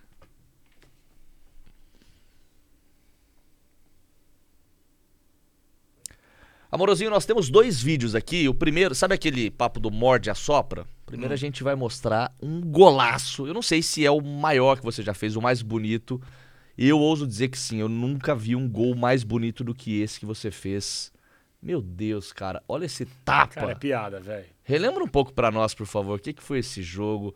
É, é o tipo de coisa que, assim, o, o craque não ensaia essas coisas, né? A bola vem, o Ah, cara meu. tem um insight Assim, ali. Independente do jogo, você tem que ter coragem, né? Nossa, Personalidade. Mandar uma letra dessa aí, velho. Papo reto. Mano. Tava o quê? Tava 10 a 0 o jogo pra você fazer um bagulho desse Não, aí, velho. é, isso aí foi a despedida do Jürgen Kohler, o zagueiro alemão, né? Craque, fenomenal. E aí teve esse jogo para 86 mil pessoas no, no Westfalen Stadium. E aí tava, acho que 4 a 4 ou, tava empatado o jogo. Aí quando o Dedê deu o tapa na bola, eu falei: "Pisa, pisa pra mim, né? Pisa, pisa". Aí ele deixou de calcanhar. Do jeito que ela veio, eu falei: "Agora eu vou meter a letra". Falei: "Ah, tá, tá tranquilo, né? Tá cegado, né?" Só que eu dei sorte que o goleiro tava adiantado, né? Aí ele, o mais bonito ficou que ele tentou, né? O tentar, né, com a mãozinha ainda, né? né, tirar, mas assim, dependente de, de, de ser um jogo amistoso, é, para fazer um lance desse aí, cê... eu acho que se isso sobrasse pra mim no jogo normal também, eu tentei na final da Libertadores, hein?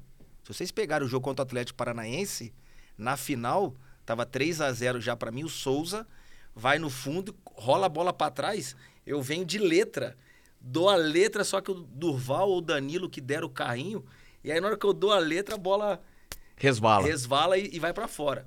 Porque se não pega no pé dele, Era mais uma. era mais um. A, a gente vai mostrar o outro vídeo que é mais é, na área né, de, de, de a gente dar risada do que enaltecer o É. que você fez em campo, mas é, vendo um lance desse aqui, me vem a pergunta. A gente ainda vai falar sobre outros lugares que você passou, que tem muita resenha. Seleção brasileira. Tinha que ter quatro horas esse episódio, velho. Cara, sem É, dúvida. Qual foi o, o time ou o teu momento de carreira que você falou? Tudo que eu tentar aqui vai dar certo. Eu tô iluminado, a parada tá dando certo. Você sabe quando a fase tá boa, quando não tá. É, Qual foi o time, o teu momento que você falou, cara, tudo que eu tentava dava certo?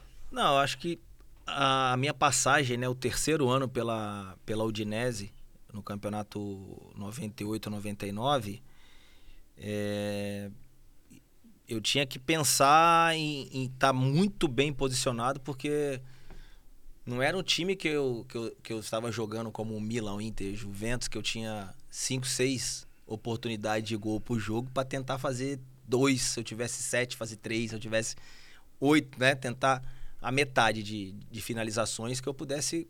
Não, pelo Udinese eu tinha meia chance de, de gol por jogo.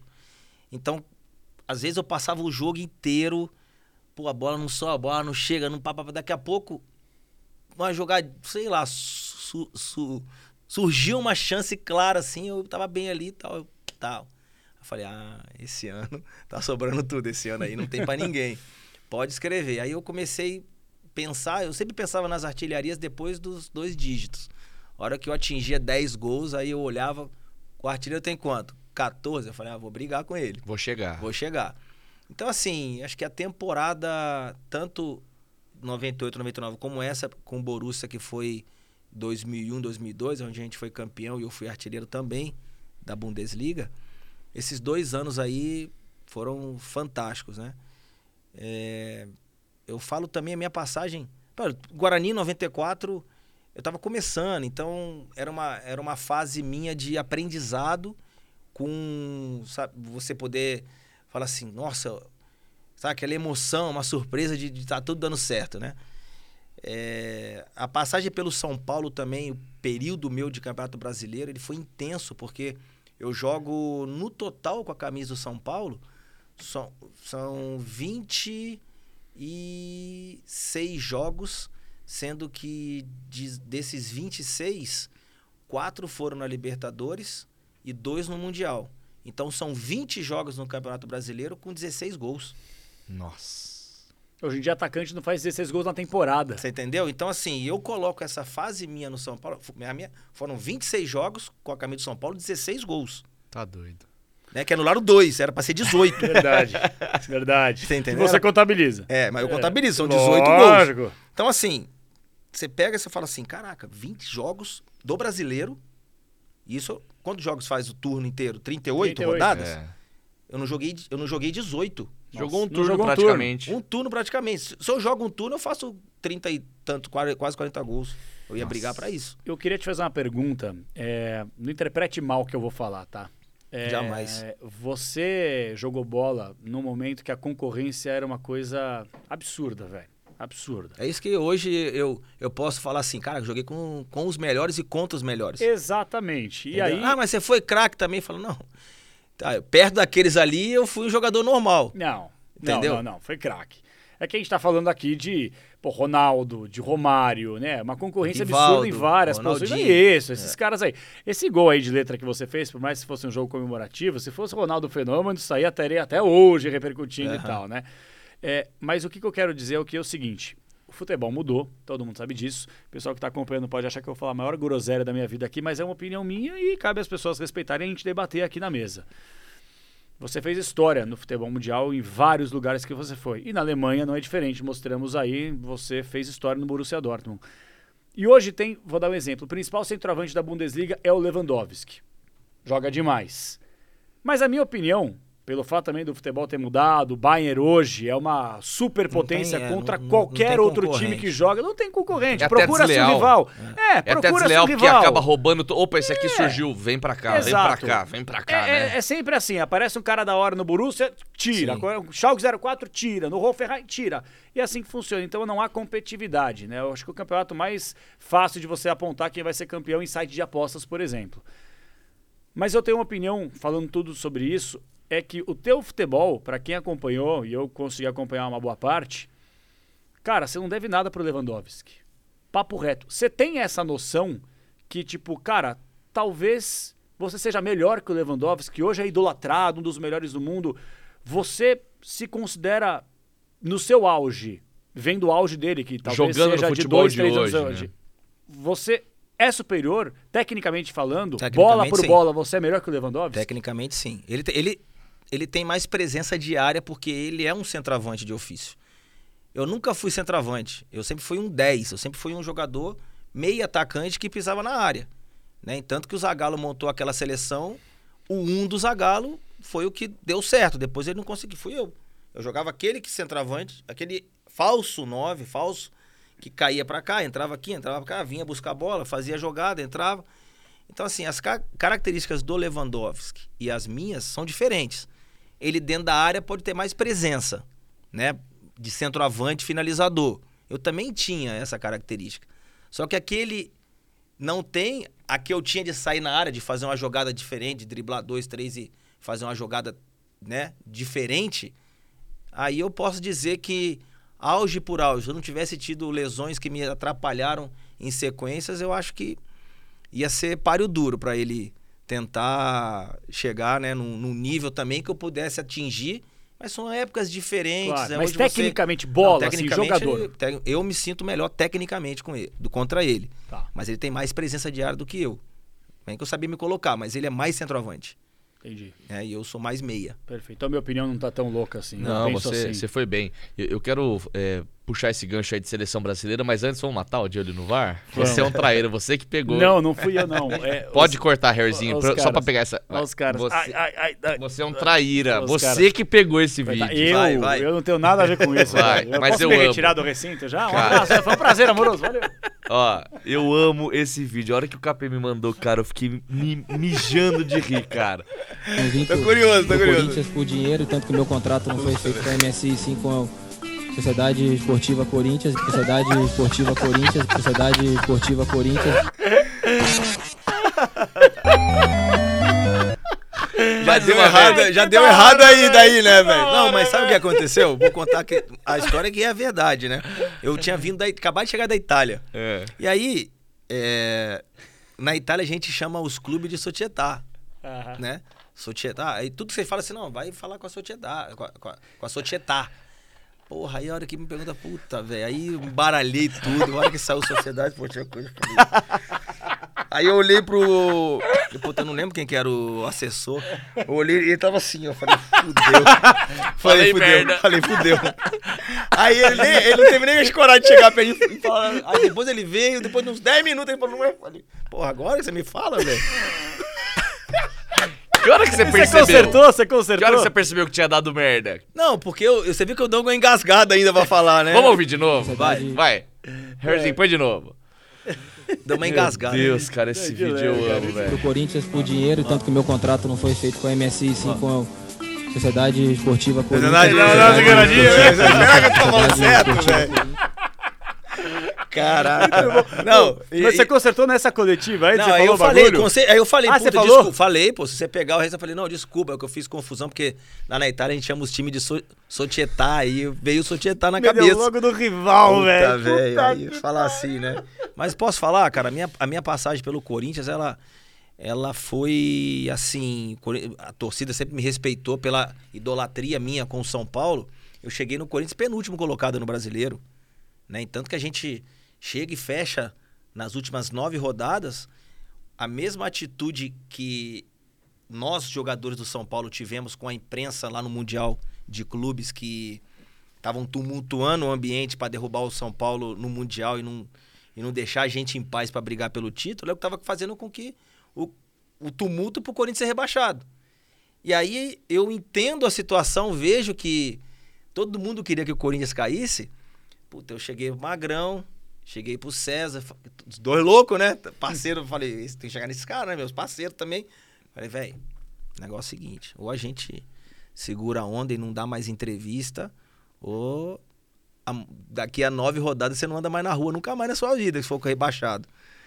Aí os caras, é, pô, aí chegamos, chegamos no Leão, falamos, professor, não vamos dar mais entrevista não, porque tá... Ah, vocês resolvem aí, vocês que se viram aí, se não quiser não tem problema, tal, tô com vocês. Falei, não, beleza. Ficamos nove jogos sem dar entrevista. Você lembra? O manifesto fizemos lá. Lembro. nove- a gente tava em Jardim. Nove jogos sem dar entrevista. Desses nove jogos, ganhamos sete e empatamos dois. Se fecharam, legal. Classificamos pra Sul-Americana ainda. Entendeu? Então, assim, tem momentos que você tem que pôr O pau na Pau na mesa mesmo, mesa. é. e segurar a onda. Hoje ninguém tem coragem. Hoje você vê jogador que não fala, porra. Você tem que ter atitude, velho. Você tem que bater no peito e falar, meu irmão. Aqui, cara, É quando eu falava no, chegava lá no São Paulo, no Guarani, a gente falava, "Meu, quem vai ganhar aqui em casa é o cacete. Não vai ganhar aqui de, de jeito nenhum. Pra ganhar aqui vai ter que suar mais do que a gente, velho. Entendeu? Então, assim, hoje você não vê isso. Você não vê dentro do campo o cara cobrar o outro. Você não vê o, o- um atacante chegar pro lateral e falar, porra, eu fiz um movimento ali, você me cruza a bola lá atrás, tá de sacanagem. Pô, você já sabe que quando você pegar a bola ali, eu já vou entrar no primeiro. Hoje os jogadores não se comunicam dentro de campo. Entendeu? Então, assim, naquela época do Corinthians, a gente sabia que a gente precisava ganhar pelo menos quatro jogos para sair da, da zona do rebaixamento. E aquela vitória que a gente teve contra o Palmeiras foi 1x0 gol do Marcelo Matos de cabeça. E eu jogo com uma lesão no dedo, preto, cheio de infiltração, de injeção para poder jogar o clássico, né? Falei, não, porque vim aqui para ajudar a não cair.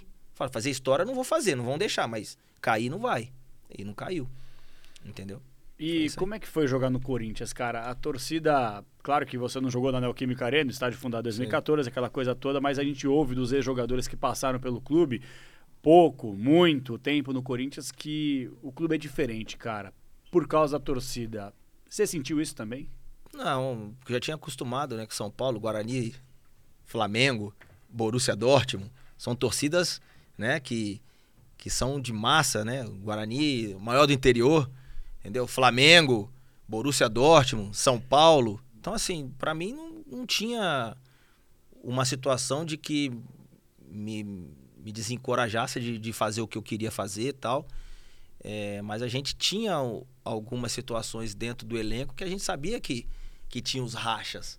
Tinha a turma do terrão, tinha três, quatro que não falava, tinha os mais experientes. Então, um não falava com o outro, outro não toca. Não, mas dentro do campo, filho, se você não tocar a bola pra ele lá fora, você vai se fuder. Nós vamos, nós vamos te meter a porrada. Porque você vai me fuder e eu quero ganhar o jogo. Entendeu? Então, assim, é... porra, foi legal ter jogado também lá no, no, no, no Pacaembu? Pô, foi. Tem que ser profissional. E você sendo profissional, você tá vestindo uma camisa, você tem que respeitar o torcedor que tá torcendo ali no campo. Entendeu? Então, em nenhum clube que eu joguei, todos eles foram com comprometimento, machucado às vezes, e entrava e botava o pé, né? Infiltrado, pra jogar. Como hoje o cara tem uma dozinha, não joga, fica lá no DM um mês lá parado. Ah, tá com pressão, não vou jogar. Não. Joguei com lesão no São Paulo, joguei com lesão no Borussia, joguei com lesão é, no Guarani, joguei com lesão no Corinthians. Mas não tirava o pé, cara, porque eu tinha respeito pelo torcedor. Agora, fazer história, jogar bem, ao outro, ah, mas você saiu daqui, foi jogar lá, não me representa. Cara, isso aí hipocrisia do caramba. Você tem que ser profissional e respeitar a camisa do cara que tá do outro lado torcendo, paga o ingresso para te ver jogar. Não, concordo 100%, é exatamente isso. É, você falou do Corinthians, né? De fato, vocês conseguiram ajudar para que o clube não caísse, mas queria falar agora um pouquinho, cara. Já, puta, 11h30. Impressionante como a resenha vai rápido. Então, eu queria aproveitar esse, essa metade para a reta final aí para falar daquele São Paulo, cara. Não tem como. Falar do que vocês Foi o maior fizeram time no que eu Japão. joguei, né? São Paulo foi o maior time que você jogou. Melhor time que eu joguei, Melhor disparado. é, uma, identi uma identificação surreal né, por parte de todos os jogadores que estavam ali. A gente sabia, é, todos se ajudavam, cada um tinha um compromisso. Né, e eu falo, né, hoje dentro do São Paulo Futebol Clube, daquele elenco de 2005, cada um fez a sua história. Tem uns que tem mais, tem uns que tem menos, mas o grupo fez história. Entendeu? O comprometimento que a gente tinha, né, o respeito pelo companheiro, você não correr, porra, né? Então a gente sabia que a gente tinha dois pitbull no meio do campo, que era Josué e Mineiro. Então a gente estava tranquilo, a gente sabia que a gente tinha um gênio do lado esquerdo que era que era o Danilo que pegava muito no pé dele, mas era o cara que era fenomenal. A gente tinha dois laterais, pô, fora da curva, Júnior e Cicinho, fantásticos, né? Tinha uma zaga jovem, tirando o Fabão que era o mais velho, mas tinha Lugano, que era jovem ainda também, tinha Ed Carlo e Bruno e Alex Bruno, né? Mas tinha um experiente goleiro, referência. Aí você chega na frente, pega é, Amoroso, pega Luizão, dois jogadores com bagagem nacional, não vai perder para ninguém. Esquece, dentro de casa não vai perder. Entendeu? Então assim, o nosso time era muito bom. De verdade, era bom, mas não bom só dentro de campo. A gente tinha uma amizade, a gente tinha, né, esse companheirismo fora do campo. Vamos tomar cerveja? Vamos no boteco? Vamos ficar mamado? Vamos. Mas dentro do campo, vamos resolver. E a cobrança nossa era justamente isso. A gente tem um treinador que dá liberdade para você fazer o que você quiser, que era o Paulo Tuori. Era um cara que, porra, sem palavras, para mim foi junto com o Carlos Alberto Silva no Brasil, os dois maiores treinadores que eu que eu tive a oportunidade de trabalhar. Foram os caras que me ensinaram muito. Paulo Tuori, humano, cara sensacional. Ninguém fala mal desse cara, né? Porra, Impressionante. gentleman, sabe? Então, assim, o cara chegava pra você, me chamava e falava assim: Ó, cê quer tomar uma cerveja? Quer sair, né? Tomar um vinho? Quer. Esse, aquele ali, aquele ali, não vão. Não, professor, pô, deixa eles um pouco, tá com a gente aqui, vamos tomar um negócio. Eles não vão. Beleza, chegava pra mim e falava só, vocês não vão. Não, acabou, velho, vocês não vão. Não vai tomar cerveja, não vai no bar, não vai. Entendeu? Então, assim, mas os moleques sabiam. Respeitavam os mais novos, respeitavam os mais velhos, porque vai chegar o dia amoroso. Professor, cara, tô cansado. Deixa os meninos jogar. Só vai jogar, hein? Você vai jogar no meu lugar amanhã. E aí eu quero ver. Aí os caras sabiam, né? Por isso que o elenco daquele ano de 2005 do São Paulo, ele foi. E aí de 2005 ele se criou com a chegada do Murici, que é um baita de um cara, um baita de um treinador que eu queria ter tido a oportunidade de trabalhar com o Murici.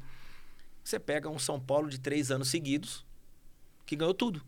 Porque já vinha aquela filosofia de respeito com os jogadores, entre a gente, entre eles, que eu, depois eu tinha saído, entre eles. E aí se criou o São Paulo multicampeão daquele ano ali, de 2005 a 2008. Foi um grupo que, né, São Paulo dispensa comentários daqueles três anos, quatro anos seguidos ali de conquistas. Tá Ah, doido. queria lembrar do Liverpool, porque acho que o Vini vai concordar, a gente recebeu o Renan, o Souza, o Aloysio, todo mundo que viveu, né, o que você viveu, Uhum. você foi peça fundamental no Mundial de Clubes, né, na Libertadores a mesma coisa, que foram os gols que você fez contra o Al-Ittihad, né, e aí depois, Jogo chato, hein? jogo chato, velho. Jogo, jogo difícil. E, e, e contra o Liverpool, a pergunta que eu fiz, e o Vini também, para os três, é a seguinte. O time do Liverpool, assim, time por time, porra, você olhava os europeus, os caras que vinham de, de uma vitória fantástica na final da Champions, perdendo por 3 a 0 que foi o milagre de Istambul, que viraram contra o Milan. Os caras chegaram favoritaços. E aí quando você olha, fala assim, porra, meu, São Paulo vai pegar o Liverpool, cara, não dá. Por que que deu? Por que, que o São Paulo foi campeão contra o Liverpool, mesmo gente... contra, tipo, tudo assim que Porque se falava? Porque a gente estava preparado para esse jogo, né? Nós treinamos para enfrentar o Liverpool, tanto que nós tomamos sufoco no primeiro jogo que a gente não conhecia o Al Ittihad. A gente não é que nem hoje você tem informação, né, do, dos times, né? O Palmeiras quando foi enfrentar o o o Awali. Awali, pô, tem scout, tem, né? hoje tem, tem, tudo. Então é fácil pro treinador YouTube, saber né? é. eliminar o ponto forte do time adversário. É fácil. Antigamente não. Antigamente o cara ia lá para assistir um jogo na Arábia, anotar, não tinha nem vídeo, não, não existia celular com, com câmera, não tinha isso. Então o cara ia lá, eu com a filmadora, o nego veio com a filmadora, falou, você não entra aqui com o filmador. Então, era tudo no papelzinho, ó, esse aqui, tal, tal, papapá. E aí nós treinamos para enfrentar o Liverpool na final. A grande verdade foi essa, que a gente sabia que não podia fazer falta perto da área, sabia que o Liverpool jogava em linha de impedimento, que a gente poderia né, ser crucial no momento em que um dos nossos laterais, que era facilidade do Cicinho do Júnior de entrar por trás uma bola na trás nas costas da zaga, um mineiro que tinha uma, uma volúpia de, de entrar no meio, né, de pisar dentro da área, que eram poucos volantes que faziam essa, essa função que o mineiro fazia de surpresa entrar dentro da área, né? E eu e a Luísa, por já ter uma certa experiência, tentar, né, criar situações com que trouxesse a zaga bem para cima, bem para alta, né? Para poder jogar essa bola nas costas ou enfiada no meio da zaga. Foi o que aconteceu. Quando o Aloysio sai lá longe para dominar essa bola no peito, o Aloysio está sozinho. Você vê que ele não tem marcado, porque a linha não, não subiu atrás. Não deixou o espaço para fazer aquela, aquele movimento para o Mineiro entrar aqui. A linha continuou com quatro. E o Aloysio buscou essa bola aqui no meio dos dois volantes, sozinho. Aí quando ele gira, a zaga está assim posicionada. Só que o balanço deles foi errado, porque eu tô aqui e eu faço esse movimento. Então eu puxo. Você puxa a, a marcação dá junto. Uma, dá uma, dá uma, uma andada pro lado a hora que o Aloysio mete o Mineiro. Então, assim, em condição de fazer o gol. E aí, você pensa e fala assim, cara, 26 minutos, 1 a 0 né? E a gente já tá. Ah, eu, o mais engraçado, cara, é que a gente tava tomando sufoco. E no sufoco entra o torcedor do Corinthians no campo. Que pendurou na rede, caiu, rolou. Verdade. E o jogo parou. Quando ele parou, eu falei, graças a Deus, velho. sufoco do caramba. O Rogério já fazendo milagre, bola aqui, cabeça na trave, defesa, os caras. O cara entrou no campo. Salvou. Caraca, velho. Salvou. Salvou o sufoco que a gente tava tomando. Aí o jogo esfriou. E... Aí deu pra gente conversar tal. Pô, a gente tá errado, vamos ajeitar aqui, tal, tal, tal. E aí, quando volta, passa mais uns oito minutos, a gente vai e faz o gol. Só que o nosso time estava pronto para aquele jogo. Contra o Al não, cara. Contra o Al a gente faz 1 a 0 que eu faço 1 a 0 Depois os caras empatam o jogo. E os caras quase viram o jogo no final do primeiro tempo. Que o Calum dá um, um pombo sem asa lá, a bola faz três, quatro curvas, o Rogério pega ela meio de soco assim, ela cai e acaba o primeiro tempo 1 a 1 Caraca, a gente chegou no vestiário e falou, velho, mudar a atitude. Já sabemos como é que os caras jogam. Vamos ganhar com um toque de bola rápido, um, dois veloz, pá, pá, pá, jogar no Júnior, ou jogar no Cicinho, bola para trás, ou no alto, o Luiz brigar, a bola sobrar ali. Aí saiu a bola no segundo tempo, uma tabela Ju, é, Cicinho, Aloísio e Danilo.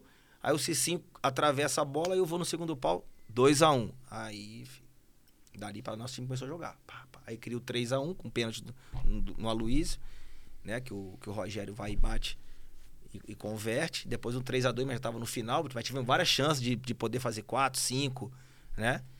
Que foi até bom um jogo difícil para que você pudesse né, ter noção de, do que viria na, na próxima partida, né? Para não chegar também né? muito, né? É, tá, assim, Se você ah, chega fácil, e atropela, atropela na semi, né? Chega grande, falar, pô, aí... É. Mas assim, era um time preparado, né, para ganhar do Liverpool. 100% para ganhar do Liverpool. Evitar as faltas perto. A única que teve Fui eu que fiz, que não foi falta. Eu fiquei puto pra caramba, porque eu brigo com a bola, o juiz dá uma falta, né? Aí o Rogério faz aquele milagre lá até hoje na história. É, você falou de seleção brasileira, ainda, ainda quero te ouvir um pouco sobre esse vestiário, sobre os caras que você convivia, mas é, só, só uma pergunta, é, relembrando todos os caras fodas que você jogou, conviveu. Eu vi uma, uma um podcast da gringa esses dias e um cara falando sobre o Zidane. O que era para ele ver o Zidane, treinar com o cara. Porque o cara que é bom jogador, ele, ele identifica Sim. quem é o diferente. O cara que é o diferente identifica quem é o craque. Quem é, quem é craque e sabe tratar bem a bola, olha pro outro e fala: não, esse aqui é gênio. Né? Quem mais te impressionou, assim, treinando, jogando? Você fala: meu Deus, como esse cara faz isso? Quem mais te impressionou, Djalminha. assim? Djalminha? Djalminha e Ronaldinho Gaúcho. Porque um é. Como fala assim, né? O Ronaldinho jovem via muito o Djalma jogar. Mas eu, no Guarani, eu parava pra, pra ficar vendo o Djalma bater na bola. O Djalma fazia a, a genialidade dele, né? E, e para mim, aquele jogador que era diferente, gênio, que pegava a bola. Né? O Ronaldinho dá o tapa assim sem ver, tal. o Djalma ia fazer isso já naquela época. Entendeu? Em 94, já uma, já uma bola vinha ele pra lá. Aí, porra, parecia estar sacanagem, entendeu? Só que era o jeito dele jogar. Genialidade, né? Com certeza, Djalminha era muito gênio. Muito gênio. Você falou de três gênios nessa nossa resenha aqui, né? Você falou do Ronaldinho Gaúcho, falou do Danilo, né? Que foi campeão do mundo não só com São Paulo, mas com o Corinthians e do Djalminha. E aí, na nossa opinião também, cara, você foi um gênio da bola, jogou muito futebol. Você acha que talvez a frustração maior da sua carreira, que você ganhou tudo, foi não ter jogado uma Copa do Mundo? É, isso assim, né? Quando você começa no futebol, é, o sonho do atleta é ele um dia disputar uma Copa do Mundo, né? Qualquer jogador. Eu poderia ter disputado três se eu tivesse me naturalizado japonês. Podia ter jogado pela seleção japonesa, porque eu fui jovem pra lá, poderia ter ficado muito, muito sano acabar naturalizando e jogar. Só que você é idolatrado no seu país por você também jogar uma Copa do Mundo, né? Mas eu falo que a minha Copa do Mundo foi 2005, pelo São Paulo. Ah, não disputei com a seleção, mas o título mundial que eu ganhei pelo São Paulo foi minha Copa do Mundo. No mesmo país, no mesmo estádio que a seleção ganhou o Penta.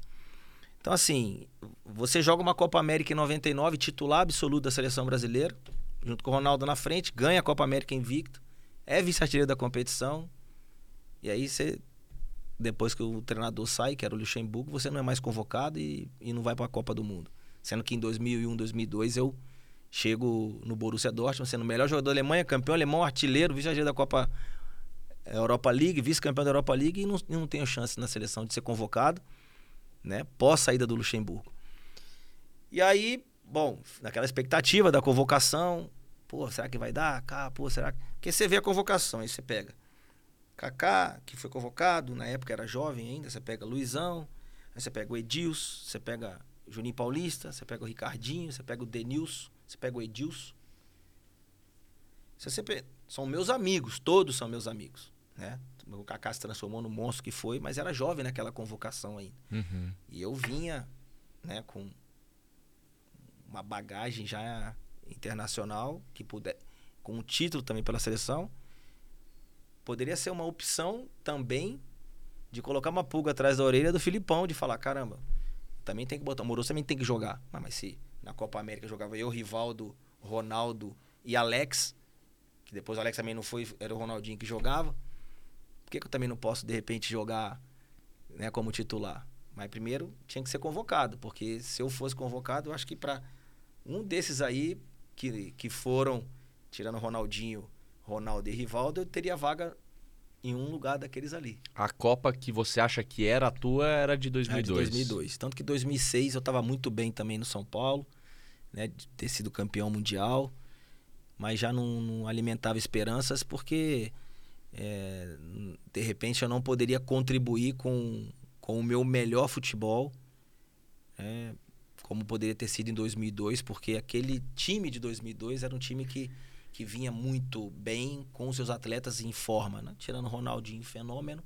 que estava vindo da lesão, todos os outros estavam num, num nível muito bom e muito alto. O Brasil ganhou merecidamente porque o Ronaldo, o Rivaldo e o Ronaldinho fizeram a diferença. Então, é, eu levantei essa questão da seleção que o Vini já estava falando também aqui no programa, que é o seguinte: toda vez que a gente fala de Copa 2002, a gente lembra automaticamente, né, quem acompanha mais futebol, de você e do Alex. Sim. Né? E o Alex já falou. Então o próprio Djalminha, né? é, é que o Djalminha deu uma Teve aquela- cabeçada lá é, no é. cara, deu uma quebrada. assim, Sim. é justificável? Não sei se é, mas o Filipão entendeu que, porra, não Entanto, pode depois quebrar daquela aqui da- e do tal. Penta, primeira convocação da seleção me convocaram. Ah, Então, cara, verdade. O Mas- Zagallo subiu É, Foi e eu fui verdade. mas é, é por isso Logo que eu queria depois, levantar, é. cara. Primeira convocação. É por isso que eu queria levantar esse negócio com você aqui, Porque porque foi um jogo que a gente fez rapidinho Lógico. lá na, na Coreia. Acho que foi a despedida do Zagallo. Depois também teve um jogo, foi contra a Coreia ou China, alguma coisa assim. Acho que foi E China. eu sofri o gol, Eu vou- eu sofri o pênalti aos 45 que o Ronaldinho Gaúcho bateu e fez o gol. Desculpa, cara. Não, imagina, pô. E, e, assim, é, é muito frustrante pra nós, né, torcedores, porque você falou de vários caras que são seus parceiros, Sim. são seus irmãos e tal, que também estavam em algum Claro. momentos mérito ótimos, deles né? também, mérito dos de- caras, de lógico. poder ir pra Copa. com Mas se a gente for colocar, cara, se a gente for pegar uma retrospectiva e for colocar aqui, como é que tá o Edilson? Como é que tá o Denilson? Como é que tá não sei o quê? Cara, você não tava devendo nada pra ninguém, pelo contrário. Sim. Talvez você estivesse até acima dos caras por bagagem, por momento e etc e tal. Eu uso um termo que é um termo da, da boleirada, que é que é a brincadeira, claro. É é assim, pô, sacanagem o Felipão não ter levado, tá ligado? Como que eu acho que foi uma sacanagem também a maneira com que ele lidou com a situação com o Alex. Sim. O Alex já falou, pô, você pega, liga pra mim, troca uma ideia, bate uma resenha no tete a tete, de repente você não me convoca. Aí pra mim é sacanagem, tá ligado? Com você foi também isso? Tipo, o Filipão te ligou, falou, não, conto com você e depois não te chamou ou não te deu satisfação. Não, não tive contato. Teve nada. Nada. Não tive contato com ninguém da seleção. É, momentos antes, né? Um mês antes da Copa. É, e eu vinha muito bem no Borussia, né? Eu não entendia por que, que eu não, não vinha sendo convocado. Porque era um ano meu espetacular. Maravilhoso. Falei, pô, vou chegar nessa Copa do Mundo aí, que era meu sonho, vou chegar voando, né? Mas qual a explicação? Não sei. Você não sabe até Não. hoje. Até Nunca falou não com o. Felipão, pô, Felipão, por que que não me chamou? Aí até falar um dia que eu tive com ele na, no escritório do, do Jorge Machado em Porto Alegre, só que o Jorge Machado deu um drible lá e falou: Não, não vai perguntar, vamos tomar um café, tá, tá, tá, saiu. Mas você ia Mas, perguntar? assim, eu ia perguntar, né, professor, por que que o senhor não me convocou, né? Já que eu vinha muito bem, né? Mas faz parte, acho que o treinador tem, tem a opção de levar quem ele acha que tem que ir, né? Então a gente. É que o Mas título mesmo de que 2002 ele- também ofuscou, né, Vini? É, Ninguém exato. lembrou Mas e tal. mesmo que ele tenha esse direito de escolher, e é óbvio que o direito é dele, ele é o comandante, ele é o treinador, eu acho legal você, é, é, um dia, se você tiver a oportunidade de, outro, é, de novo, não deixa ninguém entrar e atropelar, porque eu acho que é legal você é, falar... saber qual o motivo. né? Professor, é, o que, que você levou em consideração? Por que, que você não, sabe, não me chamou? Porque você tava num momento espetacular, cara. É, qual lembrança que você tem, assim, de seleção brasileira? Quando a gente fala de seleção, é treino, é jogo, é, alguma competição, é, é alguma é, viagem específica, é, dividir a quarto com quem? Que lembrança que você tem de seleção, assim, Não, a seleção não, não tinha assim um, um quarto específico. A gente, o Luxemburgo sempre, na época da Copa América e das convocações, que, que foi a maior parte que eu fui na seleção, foi com o Vanderlei. Não tinha um companheiro certo sempre. Então ele revezava bastante, que é justamente para você poder né, ter uma resenha, que todo mundo tem uma resenha e, e poder ter essa proximidade né, com o companheiro. É, mas, cara, acho que toda convocação minha é- era um sonho, cara. Eu falava assim, caramba, velho, nós somos 180 milhões na época que eu ia. 180 milhões de brasileiros, cara. Quantos gostariam de estar. E eu, molequinho, saindo lá da, da rua jogando bola, com meu, vendo meu tio contar as histórias. Caraca, hoje eu tô vestindo a camisa da seleção brasileira. Cara, não, não tem. não- sabe assim, não tem uma explicação certa de você chegar e falar assim: é, ah, tô ali que se dane. Ah, tá mais uma. Não. Cada convocação, cada momento vivido foi, foi muito bacana, entendeu? Às vezes eu ficava puto porque eu poderia ter, ter jogado mais, poderia né, ter rendido mais, mas minhas passagens na seleção são 20 convocações, 10 gols. Uma média ruim, né? 50%. Tá fraco. Então, assim, era um momento que eu tinha pra aproveitar porque era o sonho de criança se realizando vestindo a camisa do seu país, pô. Demais. Eu, a gente já tá chegando na reta final da nossa resenha aqui, cara. Se deixasse, a gente ficava até 4 Não. horas da manhã com você Fácil. aqui. Mas você é um cara que tem, né, essa, esse poder intelectual que você tirou do campo, diferenciado dos demais e traz pra fora também como comentarista. Eu vou dar uma opinião aqui, velho. Eu acho que é muito desperdício você ser só um comentarista, tá ligado, cara? Porque você acha que conseguir agregar demais ao futebol como um dirigente, como um treinador, passa na sua cabeça, não é menosprezando a profissão de comentarista, mas na ESPN que é um puta de um canhão. É que eu tô falando assim, cara, se você espreme o amoroso, o amoroso dá pra um monte de coisa. No mundo da bola. No mundo da bola, lógico. Te ajudei, né? A né? carinha dele aqui, ele já olhou já aqui, meu aqui, torto né? aqui, Não né, pai? não. Tá Aqui, ligado? pai, é quase da É. noite a gente entrega pra soca mesmo, né, velho? É. Dirigente, treinador, você já pensou, cara? Já recebeu alguma proposta? Tem o sonho? Fez curso da CBF? Pensa em fazer alguma coisa assim, amor? Acho que o maior curso é o da vida, né? Da bola. Eu acho que a vivência, a estrada, né? Os treinadores no qual você teve a oportunidade de aprender, né? Os jogadores que você teve a oportunidade de, de estar do lado, olhando, aprendendo. Quando o Vini falou do Zidane, né? Pô, eu joguei muito contra o Zidane. Era um pecado dar uma pontapé nele, Deixa o cara fazer, ele é bonito demais ver ele jogar, caralho. Outro, Rui Costa, no- porra. Nossa. Você não podia olhar e falava, caraca, a elegância do Rui jogando. Pelo amor de Deus, que, pá. depois joguei com ele no Milan. Falava, é, é de verdade. Entendeu? Então, assim, hoje o futebol mudou. Hoje eu, eu parei de jogar porque eu queria orientar os moleques que não estavam afim de aprender. Aí você perde e fala assim, ah, então vou ficar falando pra parede, sabe? Então você começa a desanimar. Falei, vou fazer curso da CBF? Pô, não vou fazer curso da CBF. Não sei quem tá dando curso lá, se jogou mais do que eu, se viveu mais do que eu o futebol. se- Provavelmente não vai ter, ou pode ter. Então vai agregar pra mim. Mas nada contra quem faz o curso. É a opção de cada um. Mas o meu curso é da vida, da bola. Quem que eu joguei, né? Aonde eu joguei, né? Quem me ensinou. Entendeu? Então são situações diferentes de você ir simplesmente fazer um curso. Você pode ter muito mais experiência do que né, o cara que tá ali dando aquele curso pra você vai te chamar na frente pra você falar. Aí você fala, pô, mas peraí, tá, o poste tá mijando cachorro. Você entendeu? Então, assim, não penso.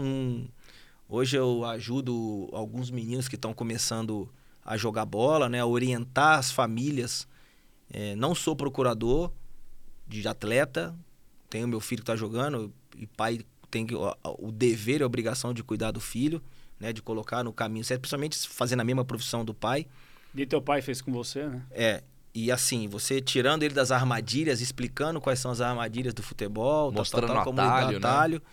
É, mas a gente hoje, eu e o Nando, meu irmão, meu primo, a gente está com o nossa, nosso agenciamento de atletas, pela experiência que eu tive de passar para os pais que pensam que os filhos têm que ser o arrimo de família, tem que ser o- a solução dos problemas da família jogar futebol. Cara, jogar futebol não é fácil.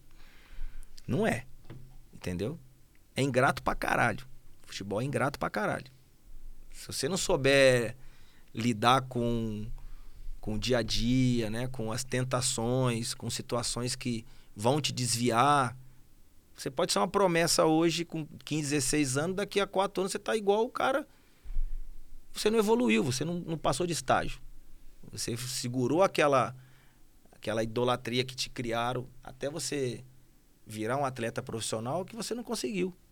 E aí, como é que fica? E teu pai? E tua mãe? E aquele dinheiro que você tava com teu pai tava contando com você que Então assim, eu procuro passar essa experiência, principalmente porque hoje você sabe que o menino que começa a, se despontar, hoje já tem empresas pegando moleque com, na barriga. É. Tá na grávida, fala, assina aqui comigo, mãe. É. Assina. Porra, não existe isso. Entendeu? Não existe. Você tem que saber esperar o momento. Só que hoje os caras já estão buscando os moleques com 10 anos, já estão fazendo contrato com o pai. É doideira, né? Sabe? Então, assim, cara, isso vai te. Vai atrapalha pra caramba o futebol. Porque o menino tem um período que ele tem que se firmar, ele tem que saber é, que ele vai ter dificuldade, que ele pode chegar lá na frente ele não virar jogador. Então eu, eu procuro orientar, falar, ó, pai, vai chegar um cara, vai te oferecer isso, vai te oferecer aquilo para poder. Ou você tem uma índole e fala, não, eu vou com o amoroso até o fim, porque ah, eu tava na merda e ele me ajudou. Mas tem pai que fala, pô, valeu, viu, amoroso, obrigado tal, vai para lá. Aí passa um período, toma, aí liga, pô, sabe como é que é? Puta, não sei o quê. Pô, velho, mas eu, te- eu, te- dei a oportunidade e expliquei para você quais são as armadilhas do futebol. Esse período aqui você tem que segurar a onda. Você só vai poder ter certeza na hora que seu filho der o primeiro chute no profissional. Enquanto ele for de base, hoje na base, os, cara, os pais já acham que o moleque é craque e já tem que ter contrato. Entendeu? Então, assim, são coisas que dentro do futebol, se eu procurar fazer, né, ah, vou fazer o certo, eu não vou ter chance. Eu, Foda. obviamente, vou pedir aqui, junto com o Capê, para você escalar os, os brabos que você viu, que você dividiu o vestiário. Mas antes, só, só duas outras paradas rápidas que eu queria falar contigo. Quero falar de futebol italiano. Qual time te marcou mais? Qual você tem uma afinidade maior? Udinese, Parma, Udinese. Milan? Nem, não tem a soma de dúvida. Não Udinese, tem, né? Não. Udinese porque foi o, o time que me, me deu a possibilidade, acreditou no meu futebol lesionado. Né? O Dino Pozzo me contratou é, em recuperação ainda. E aí eu me tornei, é, em três anos de Udinese, um, um, jogador que não só dentro de campo deu alegria para o Udinese, mas o meu convívio com o povo friulano, as amizades que eu criei, que hoje né, eu vou em Udine, é como se eu tivesse na minha casa. Entendeu? Tem meu filho que nasceu em Udine, o Giovanni, né? Tem o Mateu que teve a passagem pela Udinese para aprender, né? E poder ter a sequência dele no futebol. Né? Então, para mim, é, Udine é também a minha. Falo como uma segunda casa também no futebol. Mas o Milan foi, foi diferente, né? Foi legal também, né? Não, o Milan, o Milan foi curto, né? A minha passagem foram 10 meses. Né? Eu cheguei também no ano de, de Copa do Mundo, praticamente, no qual é, os atletas que estavam ali estavam brigando pela convocação nas suas seleções. Então, quando eu saio do São Paulo e vou para o Milan, eu vou para o lugar do Christian Vieri. O Christian Vieri queria jogar a Copa de 2006 e precisava jogar, porque tinha Gilardini, Zaga e Shevchenko. E aí o Galliani me liga e fala, ó, você vai ser o quarto atacante, mas você sabe que quarto atacante para você é, é, ingrato pra caramba, né? Então, eu sei que você vai trazer problema, porque meu sonho era ter você aqui. Aí eu peguei. Eu sabia que eu ia ter pouca oportunidade de jogar, entendeu? Mas eu fui porque o Milan me ofereceu um contrato, uma coisa que o São Paulo não me ofereceu na época. E aí eu não podia recusar um Milan, uma camisa gigante Nossa, também. Lógico. Era um sonho de qualquer jogador de infância vestir a camisa do Milan. Inzaghi tá e Vieira eram dois caneludos. Gilardino também, né? Vai tomar no cu. Nossa, era um grosso, hein, velho? Você falou Nossa aquilo senhora, que o nosso velho, convidado de talvez Deus, pense, mas não é, possa Inzaghi falar. meteu gol, tá? Já, esse cara era grosso, velho. Antes, Pô, o Shevchenko era, Shevchenko era Eu não falei dele, o Shevchenko eu não falei. Esse aí não. Shevchenko era brabo. Mas os dois faziam gol porque tinham um belo posicionamento. Os caras faziam é, gol que se posicionavam Mas os caras eram caneludo, velho. E antes da gente ir pra escalação, só pra fechar uma parada que me ficou na mente aqui, você falou de pessoas que às vezes não estouraram como poderiam, que se perderam no meio do caminho. Eu vi um podcast recentemente, não vou lembrar onde e nem quem estava falando, mas que citou o Jobson. Falou, cara, uhum. o que eu vi esse cara fazendo no treino, é. onde ele poderia chegar. Qual, Jobson do Botafogo? Jobson do Puta, Botafogo. Bosta, né? é, eu não lembro quem e nem onde mas citou o cara como um dos diferentes que ele viu uhum. na bola. É, pelo que ele via no treino, pelo que fazia no jogo, se tivesse cabeça, poderia ter ido num estágio superior. Você, nos muitos vestiários que você né, viveu, teve algum cara que você falou, puta, esse cara era muito diferente, ele era muito bom, mas ele se perdeu, ele não teve cabeça, ele não chegou onde todo mundo sabia que ele poderia chegar assim? Caramba. É porque quando você você vê que o jogador na base é, ele faz a diferença. Mas eu lembro que no Guarani jogava eu, jogava o Juninho de, de Jundiaí, tinha o Mauricinho ponta direita. O Mauricinho jogava muita bola. O Mauricinho jogou na base do Guarani, o Mauricinho jogou muito, jogou no, chegou no, teve oportunidade do Flamengo e tal. E era um cara que para mim, pô, eu, um ponta direita incorporado Garrincha. Era o Mauricinho que jogava no Guarani. Nunca vi um treinador trocar dois laterais porque eu não tava conseguindo marcar o Mauricinho. Juro por Deus. O cara trocou o lateral titular, trocou o lateral reserva, porque não conseguia marcar o Mauricinho. Sabe? E esse, para mim, foi um dos caras que. Foi um desperdício. Foi assim. poderia ter não chegado. Virou que é. Né, poderia ter chegado no, no auge, ser um dos grandes pontas, é, como o nível de João Paulo, né? A nível de Éden, jogadores que, que faziam que próprio Zé Sérgio, né? Edu, que jogou no Porra. Santos, que era, driblava pra caramba. O Mauricinho era assim. E é amigo meu pra caramba hoje. É amigo meu ainda. Mas para mim era o cara que eu acho que poderia ter sido muito melhor do que foi. Pra fechar nossa resenha, amoroso, te agradecendo demais. Que eu isso, eu pô, queria que que você, imagina, cara, que você escalasse aí, mas antes eu queria dar um salve, já falamos aqui da BetGol.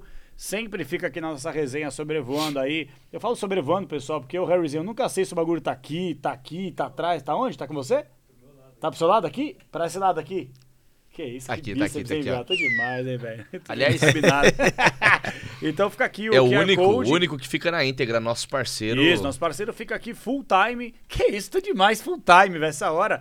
Fica aqui o nosso QR Code pra você escanear, tá bom, rapaziada? E aí você faz uma postinha, porque aqui no De Lavada Podcast, quem é inscrito no canal e dá aquela escaneada, você aposta e ganha em dobro. Vou dar um exemplo aqui, até 300 pau. Você pega 300 reais, ah, vou apostar quinta-feira tem derby, tem Palmeiras e Corinthians. Pô, Palmeiras vai passar por cima dos caras. Você coloca 300 conto no Palmeiras, você recebe mais 300 pra continuar fazendo uma aposta e começar 2022. Eu sempre falo começar 2022, já estamos em março, né? Você Mas gosta começar de aposta? É, Ah, não sou muito ligado, não. Eu posso Mas- te dizer, mas- eu, eu, não, eu não tinha muito esse hábito, é, É. uma parada que é, é muito gostosa, assim. Você tem que, óbvio, é, estudar, você não Sim, pode ficar claro, torrando, torrando, dinheiro, é. porque senão é assim, é, é- é meio que perder, Sim. ficar tipo. Mas se você pega, estuda, analisa quem vai poupar, quem não Uhum. vai, quem tá bem, quem não tá, como é que eu desempenho em casa, fora de casa.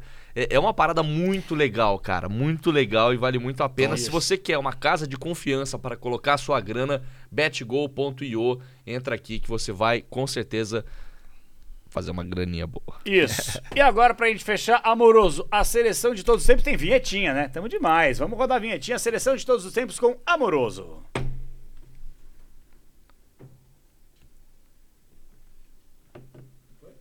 Morozinho, então vamos lá. Sua seleção é o teu critério, a tua formação, você faz o que você quiser, velho. Rapaz, hein? É. Joguei com muito jogador bom, hein? Nossa. Quebramos, hein? Pode ser os caras que você jogou junto, ou os caras que você jogou contra, ou os caras que eram mais resenha, mais parceiro. Critério é teu. Mano, faz o que você quiser. Seleção da resenha, seleção dos caras que você jogou contra, seleção do que você quiser. Quiser por jornalista aí de resenhas, faz o que você quiser. Quiser mano. mexer aqui, ó, colocar dois aqui, um aqui, É. você mexe aí, fica à vontade. Cara, eu vou fazer, ó, Buffon, Buffon, Nossa. não é catonada. Parma, jogamos junto. Júnior, Maldini, Ave. Christian Vons, alemão, jogava muito na zaga. É, Cafu, mineiro. Outro volante que eu pô, falava, caraca, esse cara aí é. Né, posso falar. Vai falar Gatuso, né? Não, Não, eu vou, tô pensando no vou, Pirlo vou aqui. pôr o Pirlo aqui, porque pelo mesmo contra e, e- e junto ele, porra, era brincadeira, né? Piada, né, velho? Piada. E aqui eu ponho Djalminha, né? Ponho Djalma aqui. Aqui eu ponho o Everton, porque o Everton no Borussia jogou muito. Jogou demais, né? Aqui eu ponho o Rosic, no Dortmund jogou muito Rosic. também. E aqui eu ponho o Luizão. Fanta- E o amoroso, joga onde aí? Não, o treinador. Treineiro, Treinador, treineiro. treinador, então tá bom.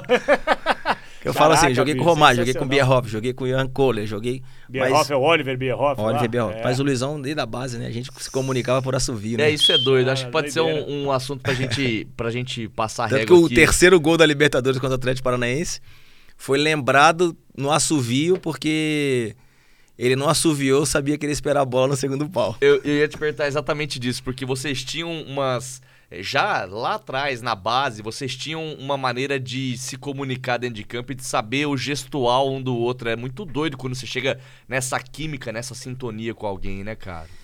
Então, é, quando a gente começou, o Luizão tinha um, um modo de jogar que ele criava muito espaço, né? Ah, deixava a bola passar e na velocidade ele virava e tal. E aí eu comecei a perceber isso e comecei a jogar mais próximo dele pra gente poder tabelar e tal. Aí ele. E girava e tal. Aí eu. Aí era assim. Aí quando eu cheguei no São Paulo, ele chegou pra mim e falou assim: Amorozinho, naquela época eu corria pra você, mas eu não tinha oito cirurgia, agora você corre pra mim. Aí, cara, pô, aí no gol contra o Atlético Paranaense, né, eu domino a bola assim, o Júnior pede a bola, eu domino. Aí ele não assoviou, e, e só tinha ele na área, aí ele nada. Aí eu falei assim, eu vou jogar no segundo pau, porque ele não vai dar o pique pro primeiro pau, porque ele gostava de antecipar o zagueiro pra poder chegar chapando de cabeça. Falei, ele vai esperar no segundo pau. E quando eu dou aquele, cavadinha, a bola faz a curva assim, já, já tava lá e consagrou como o último gol do Luizão né, né, em Libertadores, né? Foi com passe meu que não poderia ter sido diferente. Cara, fantástico. Porra, amorosinho. Ah, cervejinha pra amoroso, né? É, aí sim, pra hein? garantir. Chega em casa na moral. É. Tá em Campinas, né, amoroso? Valeu, tô em Campinas. Amoroso Depois lá? Vai pra lá agora? Vou pra lá agora. Ah, Depois me fala o que achou, hein? Obrigado, galera. Imagina. Boa. Aliás, não só a Votos vai levar pra casa, Obrigado, votos. Nando também vai levar. Mas é, depois eu vou te passar o contato do Haroldo. Qualquer BO que você tiver na tua casa na gringa, pode Tamo acionar. junto. E também Max Crio tá reformando. Ó, o Max Silva, as seis varandas, hein? Vai, é. vai, vai dar bom, Vou vai dar bom. Caralho, você dorme as na varanda, vai? Tem seis varandas em casa, velho? Porra, tá de brincadeira, mora no palácio, velho. Porra. Tá parecendo a mesquita que eu fui em Abu Dhabi, pô. Cobri o Palmeiras. Assim, ó. Ô, amorosinho, cara. Seis varandas que tem sempre lugar pra você é, sair ó. escondido. É. Tal, tal. Aliás, como é que chama? Os caras falaram aqui sobre. Como é que chama? Que vocês na bola falam muito em vestiário que os caras que fugiam de concentração. Tereza, né? Da, de puxar. Rapunzel. Rapunzel. Rapunzel. Meu Deus do céu. Não, mano. alguém falou de Tereza. Quem- alguém falou? falou, de, falou de Tereza. Tereza, Acho que foi o. Sérgio Soares, não lembro, não lembro. Tá que pariu. É porque eu nunca fugi de concentração. Eu nunca É. tive esse privilégio.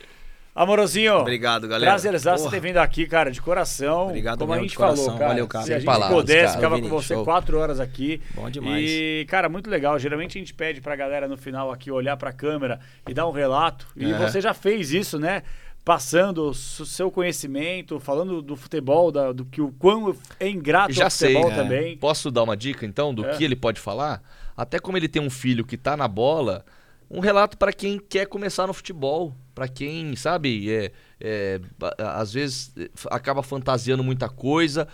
A bola é injusta muitas Sim. vezes, né? E é um mercado complicado. Então, KP sempre pede pra olhar na câmera quem é jornalista, dá dica pra quem é jornalista. E você, o craque que foi, tendo o seu filho querendo trilhar, e a gente sempre fala, né, Jota? Filho do Romário, pô, vai ter uma dificuldade pra pra virar na bola. Filho do Pelé, é, o filho do Amoroso, imagino eu, o filho do Márcio, é, sofre também pra É. pra seguir o caminho do pai, tem todo É, esse DNA. Ainda bem que na mesma posição, né? Porque é, É. segundo volante. Então já, já não tem aquela obrigação de fazer gol e ser cobrado. Mas é teu pai. Ser não comparado, perdia, então, né? é, Aquelas é, coisas, é. entendeu? Mas Então eu falei, que- vai, velho, vai lá pra trás, vai, vem um pouquinho pra trás aqui.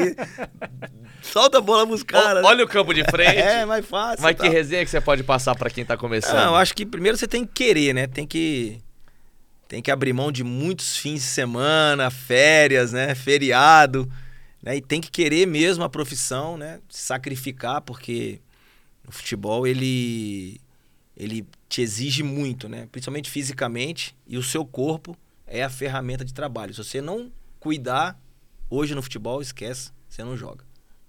Espetacular. Top! Amorosinho, prazerzaço, cara. Sem Se palavras, coisa, vocês. conte conosco. Obrigado. Você é uma referência, cara, fora de campo. Prazerzaço Obrigado ter mesmo. passado por esse momento com você Valeu a aqui galera, também, produção cara. aí, show de E bola. a galera pô. aqui também, o Programa maravilhoso. corintiano, monstro. Obrigado. A carinha dele já quase matou, vai Ó, quebrar deixa o eu- teclado aqui. Deixa eu, Ah, deixa eu a expor, voto, Harryzinho, obrigado. deixa eu expor. Vai. O cara tem camisa do São Paulo com autógrafo do Renan, do Chulapa, do Souzinha. Falei, aí, trouxe? Esqueci. Aí, Só porra. isso. Na- Só isso! Só isso. Só Ó, isso! Harry, a Aninha, o Denis, que é o nosso monstro do marketing aqui, a Bruna, a nossa produtora, e também o nosso CEO, o Jorge Arrujo, tá uma perna, ele não frequenta mais aqui, agora ele tá em outro patamar.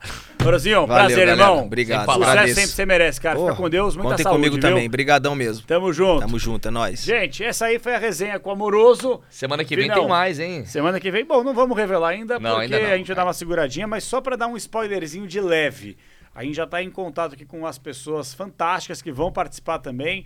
Luiz Felipe Freitas, que hoje faz um sucesso danado na TNT, com as lives do Casimiro, entre outras pessoas também. No próximo episódio não vou fazer também revelar, porque no Você está- Sérgio Soares eu falei e demos aqui algumas dicas de quem viria, o pessoal Aliás, o Sérgio também, Soares né? pediu pra mandar um abraço pro Amoroso. Isso, Grande abraço, meu parceiro. Já tava Abraço, Serjão. Fica com Então é Deus, isso. meu irmão.